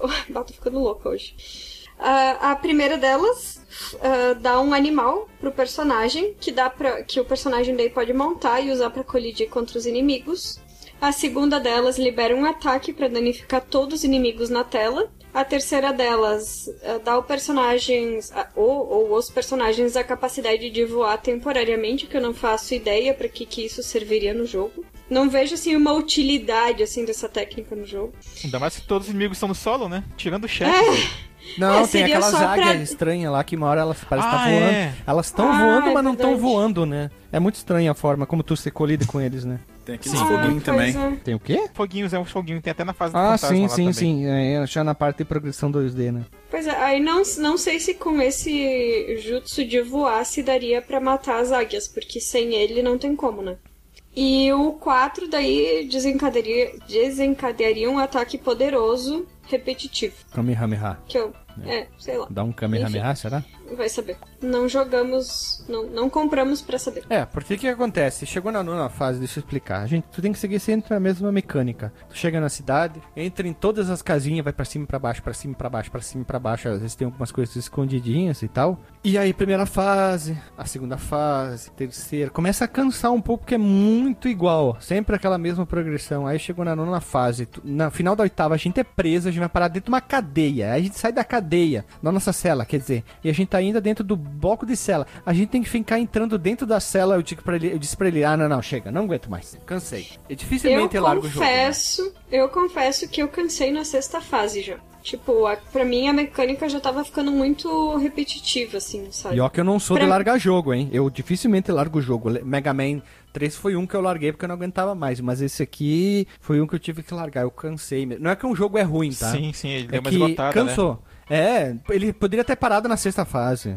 É, mas tem um ponto aqui pra comentar que ele não é um jogo que foi feito pra tentar para fechar numa sentada só, né? Tanto que ele tem o, o password, né, dele lá. E inclusive ele tem, falando dos passwords, ele usa uma uma uma, como é que eu falo? Uma terminologia pra parada aí que eu não vi em jogos daquela época, cara. Talvez o ouvinte aí que conhecer, talvez em jogos de RPG, talvez tenha isso, que é de chamar o sistema de, de password dele de diário, né? Tipo, ah, não quer, sim. Né, não quer fazer um, um, um diário da tua jornada e tal, aí tu vai lá, aí a moça gera um password lá pra ti, tu, tu anota, que é aquele password grandão, tipo do International Superstar Soccer. Exatamente. Pois, eu ia perguntar se a pessoa tem que pegar o caderninho, jogar com o caderninho do lado pra anotar aquele password pra depois conseguir usar em outro dia. Nossa, dá preguiça. Era como a gente fazia. Hoje em dia tu tira foto Era- da tela, né? Inclusive eu fiz isso. Era o que a gente fazia na época, né? Eu tenho, eu, eu devo ter ainda comigo o meu caderninho de passwords que eu usava, guardei de lembrança da infância. E eu tenho vários passwords do, do International anotados, que tipo, um deles tomava uma página assim do, do caderninho. Fo- Fora, fora que o cara botar na- no password. E se errasse. É, não, peraí, peraí. O cara botar no password Hum. letra maiúscula, minúscula e os, ca- Minúscula. os caracteres botar losango, quadrado, círculo. Sim, coração. Ah, não, não, sério. Você é de uma pessoa que tem, não tem alma. Só pode. A pessoa não tem alma. É a única opção. Até porque, sinceramente, né, tipo, ah, tu não vai estar roubando, né? Não, não, vai estar jogando injustamente. Então, pra que dificultar, senhor? Coloca lá um, dois, três, A, B, C, pronto. Castlevania usava os símbolos do próprio jogo, né? Candelabro, machado, coração, enfim, é. Tão simples. Pra quê? É, esse password aí é sacanagem Esse aqui é o famoso ah, vai te tomar no cu, rapá. Sim. Viva o save state, né, cara? É, e além disso, também tem a opção de, tipo, tu entrar numa. Agora, eu não sei nem se, se era sauna mesmo ou se era. Era sauna, né? Tinha sauna e Uhum, tinha a casinha sim. dormir. É, o hotelzinho. Isso. E aí tu pode também escolher o, o quanto tu quer pagar. Tem três opções, né? E aí eu não sei se Ah, foi na primeira viagem, né? mais ou menos Na primeira vida. viagem lá que a gente faz pra trocar de cidade, pelo que eu entendi, quando tu paga mais, tu, tu ganha mais quadradinho de vida. Mas enfim, né? Tipo, as, as pelo menos oito fases que a gente jogou. Não sei se a nona também é assim. Mas a mecânica é essa. Acessa todas, todas as casinhas, que algumas não vão ter nome do que que é, então tu tem que entrar e, e ver o que que vai ser. Isso é numa safadeza, né? De uma E safadeza. elas, e elas vão ter ah, itens pra comprar. Vai ser a sauna o quarto, ou vai ter os minigames pra jogar, que também são sempre os mesmos, né? É, e tem, mas tem vários, né? Ah, tem um que jogar dadinho, né? que tu vai fazer aposta Sim. com a moça lá, que é meio chato esses minigames ali. tem a é, da corrida de chatos, cavalo lá, que é bem ruim de se apostar. É, tem da loteria, que cai os símbolos lá. Tem o do quiz, Combinações, né? De números e quiz. letras. Do quiz eu tinha salvo antes, eu disse pra ele, vamos voltar? A what? Ah, o do quiz. O do quiz eu fiz isso. Ah, sério? 17 no quiz. Não, não, o, qui- o quiz assim foi tipo a gota d'água do, do, do- dos quizzes assim, de, de, de Dos minigame- minigames. Dos minigames. Tem minigame que é legal, eu gostei da corrida de cavalo, é tudo bem que é curta, mas achei interessante. Mas a do quiz eu digo, não, não, não, tudo na vida tem limite, essa aqui eu pulo. É, o labirinto 3D achei bem boçal também, viu? Ah, Ah, sim, mas ele também. é o. Eu, ele Eu não é me lembro do labirinto. Ele é o labirintozinho do Phantasy Star, cara. Ah, mas ele não ficou legal, não. É, eu acho que no Ah, Phantasy hum. Star ele funciona Ah, melhor, né? Não, é. É que foi pensado o jogo daquela forma, não como um minigame, né? Não foi um minigame dentro do jogo, sim. Ah, e É tem um verdade. negócio dos marteletes, né? Tu vai martelando os bichos nas cabeças lá. Tem, vai, tu vai apertando os botões também, que nem o Ah, jogo. sim, tipo aquele da minhoca. É, daí aparecendo É as o waka, cabeças. Guacamole. É, tu fica taca, taca, taca, taca, batendo em cima pra ganhar ponto, né? E assim, os dois personagens, eles usam armas diferentes, embora a funcionalidade seja a mecânica, né, seja a mesma, mas É, tipo, o, o- eu joguei com o o Goemon. Goemon parece um ioiô, né, mas É um charuto, na verdade. Na verdade é um cachimbo que depois vira um ioiô. Que é muito bom, porque ele vai bem longe, né? Aí daí tu toma o dano, tu perde o ioiô. Aí tem que ficar pegando aqueles rolo de amassar ma- eh, macarrão, a massa pra melhorar a tua arma, né? É, Não, é, é o, o- não, é, o- é o gatinho, é o gatinho branco que tu Não, o pega. ga- mas o gatinho dá dinheiro. Ah, é? É, o Ah, gatinho tá. dá dinheiro, dá 10 dinheiro Ah, o também. que, que é aquele rolo de macarrão lá? É, o, Que o rolo- aquela? é que o que melhora, é que O melhora. pergaminho, é, e tu pode usar ele pra, pra fazer os jutsus também. Exato. Sim. Que pra mim é rolo de macarrão, mas eu acho que é tipo um Uns É um pergaminho. né?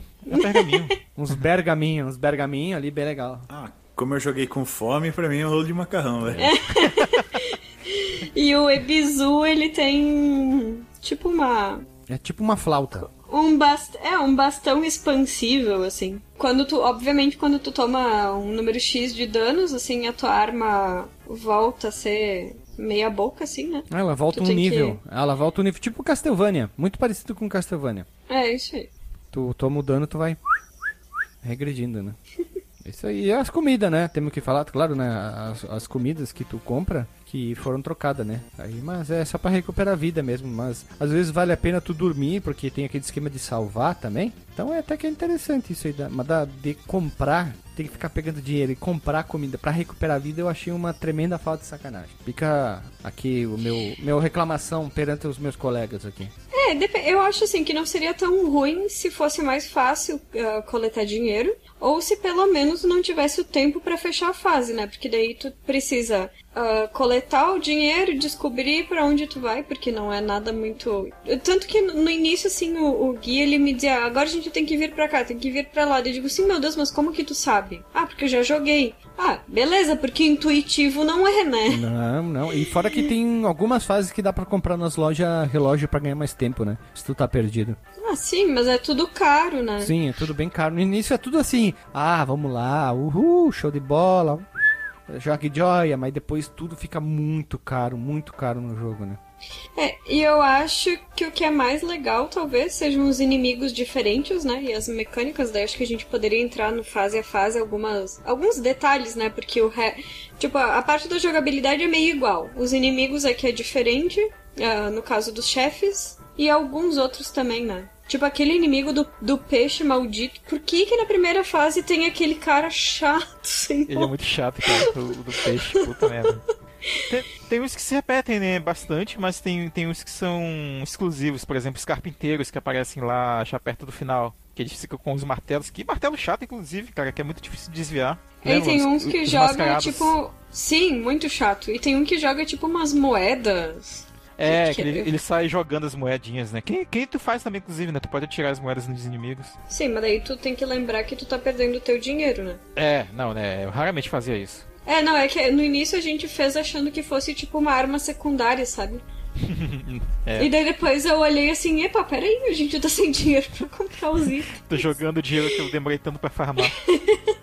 Ninguém mandou isso no bar, riqueza, né? Tem um cara que é muito chato, que ele aparece em algumas fases também, que ele, ele tipo um ninjinho genérico, que ele sai carregando... Eu, eu achava que aquilo era, era copo de leite que ele saía jogando em ti, lembram? Sim, ele joga, Ah, ele joga sim. vários, né? Tem um, tem um ninja que vem correndo rápido e tem um que eu acho que eu e na minha cabeça eu chamava ele de professor, que ele vem super rápido, pula e joga umas coisas parece dinheiro também, Aham. né? Tem, tem, tem o que vem o trio, tem o, o trio que vem. É até engraçado esse, esse trio, porque eles andam bem rápido, né? Aí tu- se tu matar dois, sei lá, e sobra um, aí ele, ele chega tipo anime, sabe? Ele vai lá rapidinho telado, aí ele saca a espada e faz aquela pose toda estilosa e tal, com, com a espadinha dele, e aí tu mata Olha ele ele só, já veja era. você que coisa, hein? Nesse aí, a gente, a gente não sabe, né, que. Não sabia que isso acontecia porque, como estávamos em dois, ficava fácil matar os três, né? Mas foi ali que a gente usou eles pra conseguir dinheiro. Pra comprar o livro, É. porque a gente ia pra um lado e pro outro da ponte lá na fase. Vinha- a gente ia pra direita,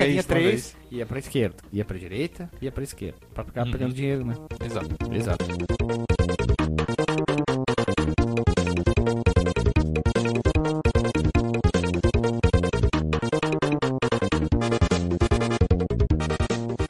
Começar a falar da- das fases. Rapidão, né? Primeira fase, segunda fase, longas. acabou o jogo. É. Não, a gente vai falar dos chefes delas, já que a gente falou dos inimigos, né? De alguns deles. Então vai lá, Marcos Melo. Tu que é o cara mais excêntrico da gente, mais inteligente, vai lá. Hum, bora lá então. Na primeira fase, que é a da vila lá de Oedo, ou, ou, ou então só Edo, acho que pode ser só Edo mesmo, né? Deve fazer referência ao período histórico, imagino. Tem esse, fantasma místico, que é a, a fantasminha, né, que o Ebizu falou lá na, na, na cutscene. E depois de explorar, explorar a floresta lá, eles chegam nela e tem que rebater os pratos, né? Que ela fica equilibrando e, e atira os dois na tua direção. Eles ficam ricocheteando na, na tela. E tu ataca os pratos e eles ricocheteiam de volta pra Muito estranho o, isso aí de matar o, o fantasma. né? Uhum. Mas eu pelo. criativo. Exato. Eu ia falar isso e pelo menos os chefes, em modo geral, assim, tu não Eles precisa ficar diferenciados, pensando. É, e não precisa ficar pensando muito também em como tu vai matar. Tipo, tu vai tentar bater em qualquer lugar e tu vai ver que em algum momento ele vai tomar dano, né? É, é isso aí. Tem alguns que eram batalhas difíceis, mas tipo, o que eu percebia que era, era vacilo meu que eu, eu tava morrendo pra eles. Tirando um- alguns que a gente vai já mencionar, tipo, ó, alguns lá pro final já. E aí, na segunda fase, que é a do festival, né? Depois de toda essa história que a Lilian contou, inclusive, eu acho que a própria Lilian já fez um fase a fase, tirando a, a oitava e a nona. É, ela descreveu sim. bem. É, ela descreveu bem o, o que acontece, né? O que, que eles estão atrás daquela fase e onde eles estão, né? E aqui na segunda, que é a do final do festival, tu vai encontrar o chefe que é. É uma estátua de um gato, né? Que tem. Ela, é o Homem-Lanterna, na verdade, né? O, chefe lá é o Homem-Lanterna, que tem várias é, lanternas que tu destrói. E aí no final sobra essa que é uma cabeça de um gato, uma cabeça vermelha. É muito estranho esse chefe, né? Tu tem que matar primeiro as brancas, que daí tu mata todas as brancas, depois vira a- as vermelhas e a cabeça, né? E a cabeça depois. É muito Isso estranho aí. esse chefe, é muito doido isso aí. Mas é divertido. Ah, os chefes, a batalha dos chefes são uma parte legal. Se não tivesse aquele andança, aquela andança pra lá e pra cá, seria até bem melhor o jogo. Se focasse 100% no- na visão lateral e, e plataforma, ia ficar bem divertido, né? E acredito que tenha outros jogos do personagem que sejam assim, dessa, dessa fórmula aí. Ele tem muita coisa, né? Tá, na terceira fase a gente tem a. Inclusive, faltou te falar, né? Que na... eu acho que só na versão americana, não sei se na japonesa é assim, que eles chamam cada fase de War- Warlock Zone. Cada fase é a Warlock Zone 1, Sim, 2, 1, 3, 2, 3, até 4, a 9. 5, 6, 7, 8, 9. Uhum. É E isso aí aí. o parque de diversões. Aqui tem um. É subchefe nesse Octopus aí, não é chefe não, né? Ou é chefe? Qual? Pois eu também acho que ele é um subchefe. Não, ele é um chefe. gente- Porque tu mata ele na visão, na visão superior top-down RPG puzzle e acaba. Tu vai direto pra E outra acaba, fase. né?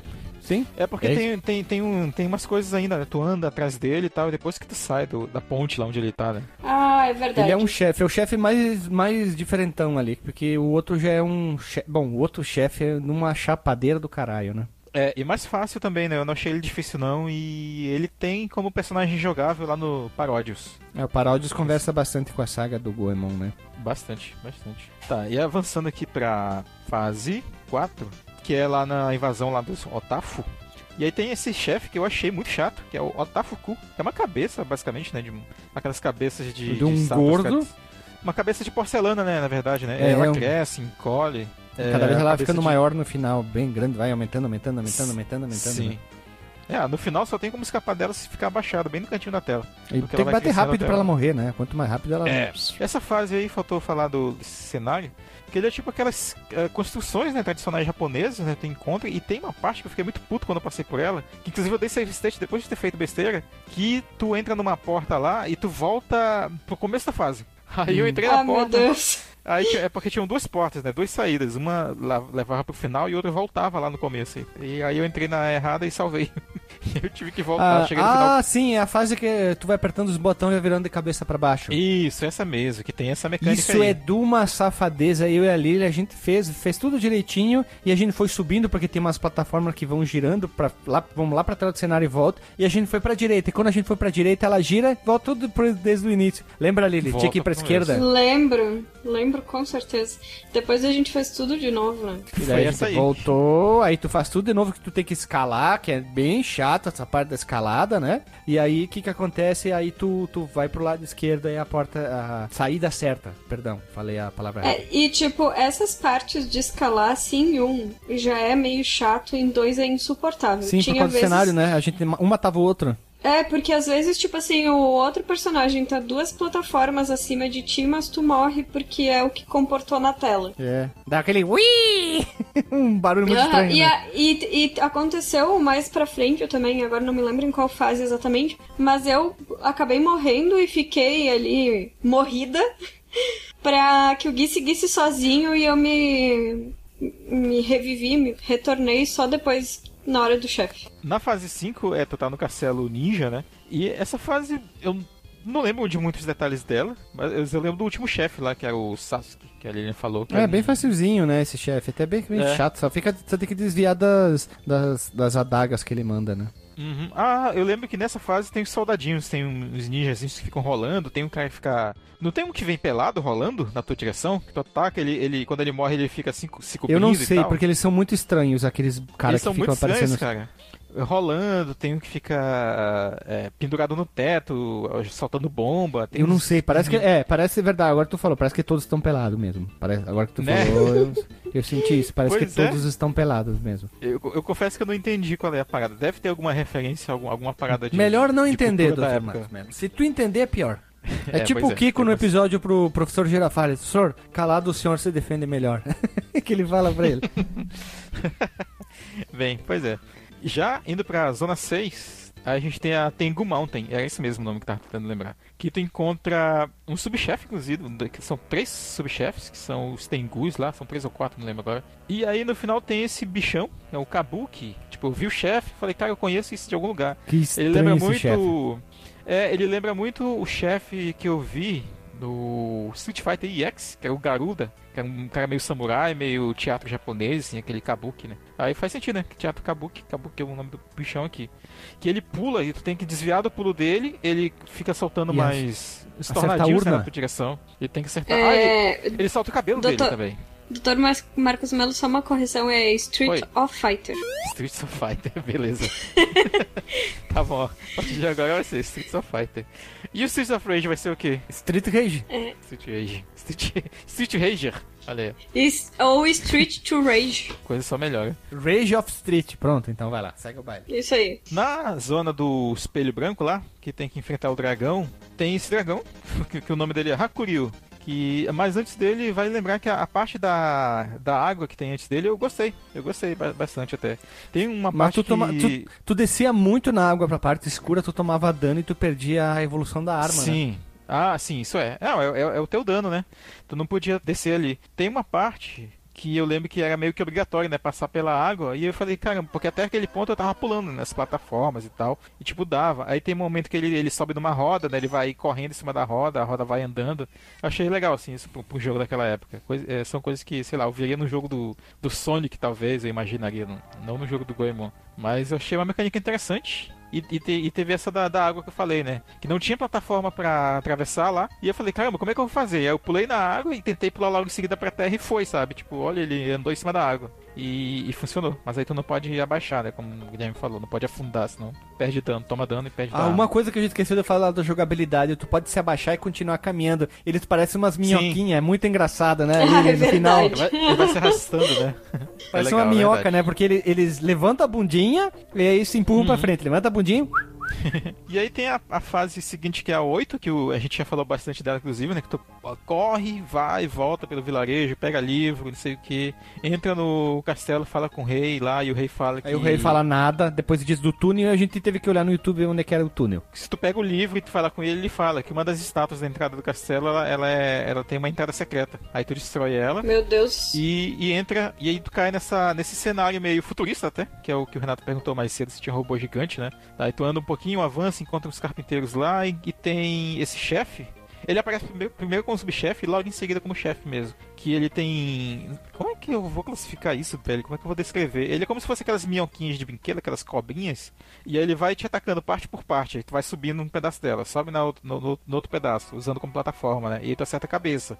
Depois de acertar três porradinhas na cabeça, ele vai perder parte do, do corpo ali. Aí depois tu ataca, perde outra parte, ataca, perde outra parte. E aí por último, esse chefe que é o Tumble and Tilt, ele tá só a, a última cabecinha que sobrou, né, da, da batalha anterior, numa forma de um robô, né? Só que aí tu mata ele rapidinho. Ele tá lá com a princesa. É, pior, pega- né? Ele tu dá, um- dá Uhum. uns lá, né? Uns pirilico nele lá e já É. vai pro saco, né? Só que pode demorar se tu não acertar o ângulo certo da, da porrada, né? Que tem que inclinar ele a ponto dele ser derrubado, né? Dele perder o equilíbrio. E aí ele vai lá É, a lá gente pro matou muito rápido, né? Ele, ele foi assim, é, ficava desviando daquelas coisas nas mãos dele, pá, pá, pá, foi pro saco. Mas eu acabei de me dar por conta que a gente leu três vezes o texto que o cara fala O e eu rei? não me lembro isso, e eu não me lembro de ter visto ele falar que era uma das Da portas estátua? que tinha. Aham. pois é, ele fala, o rei lá. Bem, e aí por último tem a, a zona final, que é que nenhum de nós aqui terminou. E só no. eu não sei se algum de vocês terminou pelo YouTube Station. Dessa vez eu não quis terminar pelo YouTube Station, porque eu tô no finalzinho eu quero, eu quero fechar aqui quando terminar. Eu. Eu não, não quero, assim, bah, eu fiquei emputecido e larguei de mão. Eu, eu senti tanta raiva que eu não quis ir atrás. Sério, do- doutor, doutor, tu tá preso e tu tem que ficar na, entrar na cela. E tu entra numa cela e tem um cara querendo te ensinar jutsu, ou tu vai comprar pizza e eu, bah, eu disse, bah, não aguentei mais, eu cansei. Ah, não, não. Por, A é última fase- que eu usei o. Por isso que eu usei o cheat lá, É. cara. Senão não. A última fase deveria ser 100% só aquela progressão lateral 2D, e tu vai pro batalha pro Seria chefe e acabou. Seria legal mesmo. Já, já, nesse ponto já fica bem repetitivo, né? Tu fazer a mesma coisa várias vezes, né? Até os minigames, eh, eu já não queria participar quando eu cheguei na fase 7 em diante. Ah, nós também não. Uhum, já queria ir A direto. gente, né? ah, minigame fo- fora, vaza, vaza, vaza. É. E é isso, né? A gente vai deixar aí no link da, da postagem o long play aí pra quem quiser terminar no YouTube Station.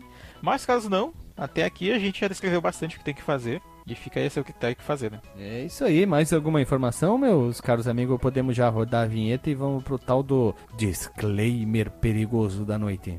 É, esse vai ser. Acho que vai dar uma discrepância aí nas opiniões O hein? vai ficar pulsando, hein? O períclito vai pulsar, hein? É. Então, então vamos lá, gurizada. Roda a vinheta num jogo, numa jogada de Shuriken.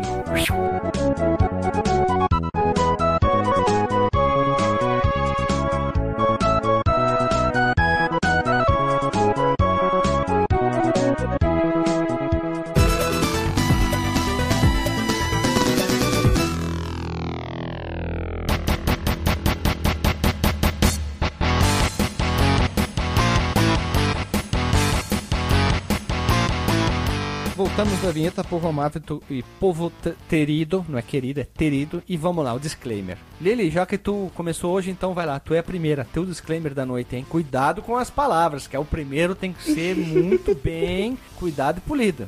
Eu vou ser curta e grossa. É bom, mas nem tanto. Só isso. Ai, assim, é, é só isso. Eu, na verdade, assim, em, em palavras mais bonitas. Eu acho que tem que ser jogado porque ele é realmente diferente de muitos jogos que a gente conhece, ou melhor, ele é uma mistura de vários estilos que a gente conhece. Mas, assim, não, não precisa se atucanar em chegar no final, tipo, joga até onde fica bom e qualquer coisa larga e não tem problema nenhum. Ficar sabendo do final da história não vai fazer diferença na. Como a gente diz, no entretenimento. Como diz o DJ, né? Jogue até o ponto onde você vê que tá se divertindo, né? Exatamente. Parou de se divertir, abandona o jogo. Então, já que, Confesso que não foi fiquei curta e grossa, com né? Calma, querido. Eu só queria dizer por final que eu confesso que eu não fiquei com remorso de não ter terminado esse jogo. Eu geralmente iria ficar, mas não fiquei com remorso. E é isso. Então pulamos pro próximo. Renato, que tu que no final tava tão triste e brocochô, qual o teu disclaimer da noite, hein? Ah, cara, não tinha muito o que falar, né, cara? Não fui tão longe assim, não fui tão insistente quanto vocês, né? Bom, joguinho do Goemon. Cara, eu veja você é um bom selo pra ele, mas ele é um jogo que não combina com o nosso tempo atual, né, cara? A gente tá geração internet jogando com o WhatsApp na mão, vendo um negócio aqui, fazendo muita informação ao mesmo tempo. Ele é aquele jogo pra você jogar no dia chuvoso, sem internet, na sexta-feira à noite, na TV de tubo, tranquilaço. Aí vai bem, sabe? Quando você consegue se Desconectar. se Usando termos desconectar do né? mundo. Isso, cara. Você consegue uma imersão, assim, sabe? Você.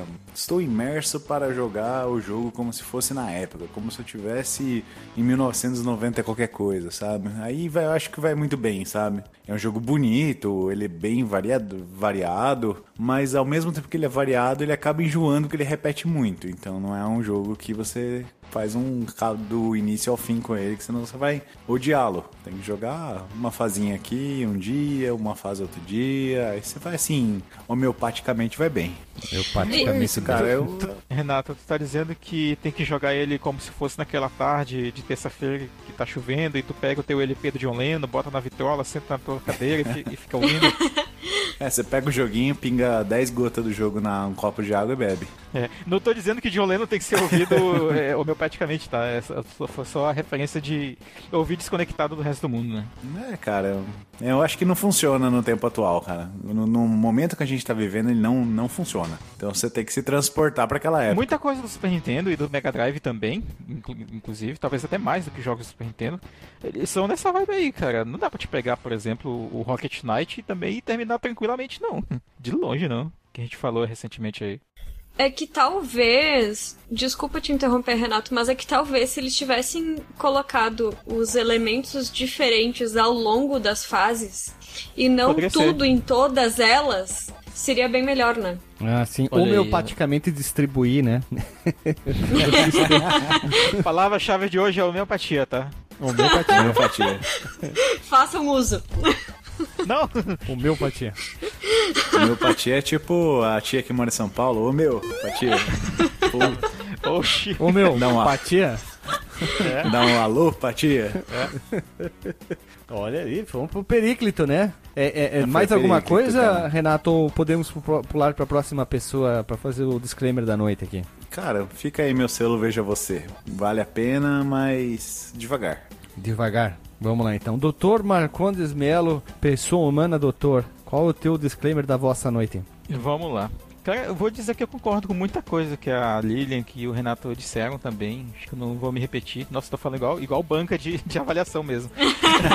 Mas é, é realmente é até complicado eu, eu dar ele numa, botar ele numa categoria como a gente faz costumeiramente, né? Porque ele realmente se propõe a fazer muita coisa e esse é uma mazela, olha de novo usando essa palavra. Novo selo, Mazela. Não, não, isso é uma mazela de, de, de produtos, né? Seja de, de música, seja de jogos, que tentam fazer muita coisa numa primeira tentativa, né? Que às vezes ela não é bem sucedida. Abraçar o né? mundo. Famoso Abraçar o abraçar o mundo. mundo, né? Exato, exato. E assim, apesar de tudo, ele, ele tu vê que ele teve muito cuidado pra ser feito, né? Tirando alguns probleminhas ali de colisão, principalmente que eu vejo lá pras últimas fases já, com Sim, aqueles chefes verdade. né? Tem essa, essa coisa de tu perceber que tu, tu não tá no mesmo plano do inimigo, mas tu toma dano dele. É uma coisa que me incomoda, Verdade. me incomoda um pouquinho. Me incomoda um pouquinho. Tem razão, não você sei, tem razão, doutor Max Melo. não sei se eles melhoraram nos jogos seguintes, mas, cara, certamente vale pelo menos um Veja Você, cara. Tipo assim, vale a pena conhecer pelo, pelo tipo de coisa que eles tentaram, pelo humor do jogo, que é bem, é bem legal, pela. Veja tu. Ainda, ainda faltou um tópico aqui que eu posso até abrir dentro do meu próprio disclaimer, que é a trilha sonora, cara. Que a gente não falou, que eu ia falar, que Sim, ele tem Gostei muito, A cara. Trilha sonora. muito. O, o baixão, o baixão rouba a cena, né? Por favor, O né? baixo, Dá licença, o né? baixo se destaca bastante, mas não só isso, cara. Ele tem muito essa. aquela parada que tu vê muito em anime que passa nessa era Edo, que é aquela trilha só de escala pentatônica de música japonesa. Todas muito melódicas, sabe? Muito bem marcadinhas e, e muitas delas, assim, que fica- dá pra ouvir fora do jogo, assim, total. Dá pra se imaginar assistindo Naruto enquanto elas tocam. Naruto, Naruto, Konamai. Ó, tô falando palavras-chave aqui pra tentar Konamai. fazer uma música. E é isso aí, cara. Ó, ó, é um tokusatsu. O novo tokusatsu. Konamai, Konamai. Olha viu? A música. É o, esse é o Konamai com a música do Spider-Man. Spider-Man. Isso. É isso aí, eu não tinha, não tava, não tinha como criar a parte de Melodia. melódica. Aí eu fui, fui ali, né? Foi no seguro, né? Pois é, você que jogou o jogo, comente lá no grupo Telegram ou nos comentários, marca a gente aí pra gente dividir a. Ou não, né? As mesmas opiniões, né? Pode ser opiniões divergentes e tal. De repente você discorda de tudo que a gente falou aqui e, quer trocar uma ideia com a gente, e é, tamo aí, né? Tamo aí na Eu atividade, acho na que a gente correria. deveria gravar um Bora pro Flipper do Goemon 64, hein? Eu acho que vale, ta- pode. vale também. É um jogo, assim, eu teria que pessoalmente jogar ele. Eu vi muito meus irmãos jogarem esse jogo e eles gostavam muito desse jogo, cara. Ele é muito musiquinha, cara. É muito gostoso, cara. Sim. Muito. É muito guti-guti. Muito, Ele- muito ele feliz, lembra- cara. É, ele lembra um. Inclusive, Felicidade resume a trilha sonora desse jogo. Elas são muito alegres, cara. É, e aí, o, o Goemon do 64, ele tem. É como se fosse um. o- Como é que eu vou falar, velho? O Ocarina of Time na era Edo. Só que com mais viagem, né? Só- Robôs só e que tudo mais. É. Robô gigante, cara. É, Robô não, não, não vou gigante, que tá no mano. mesmo nível, né, cara? Sim, robôs, cara. Veja, veja tu. Vamos lá então.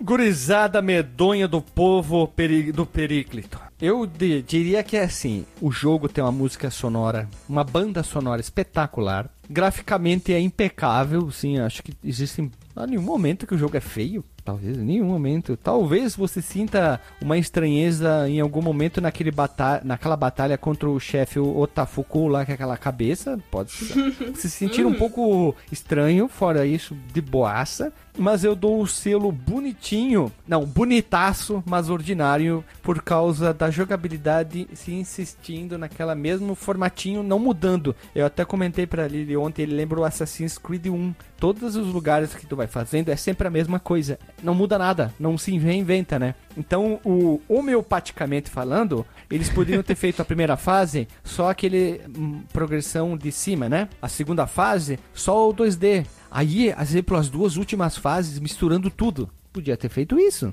Olha ali, podiam ter, né? Ah, vamos deixar já que é a última fase, as últimas, vamos complicar. O cara tem que ficar andando pra lá e pra cá, pra lá e pra cá. Vamos botar as duas jogabilidades.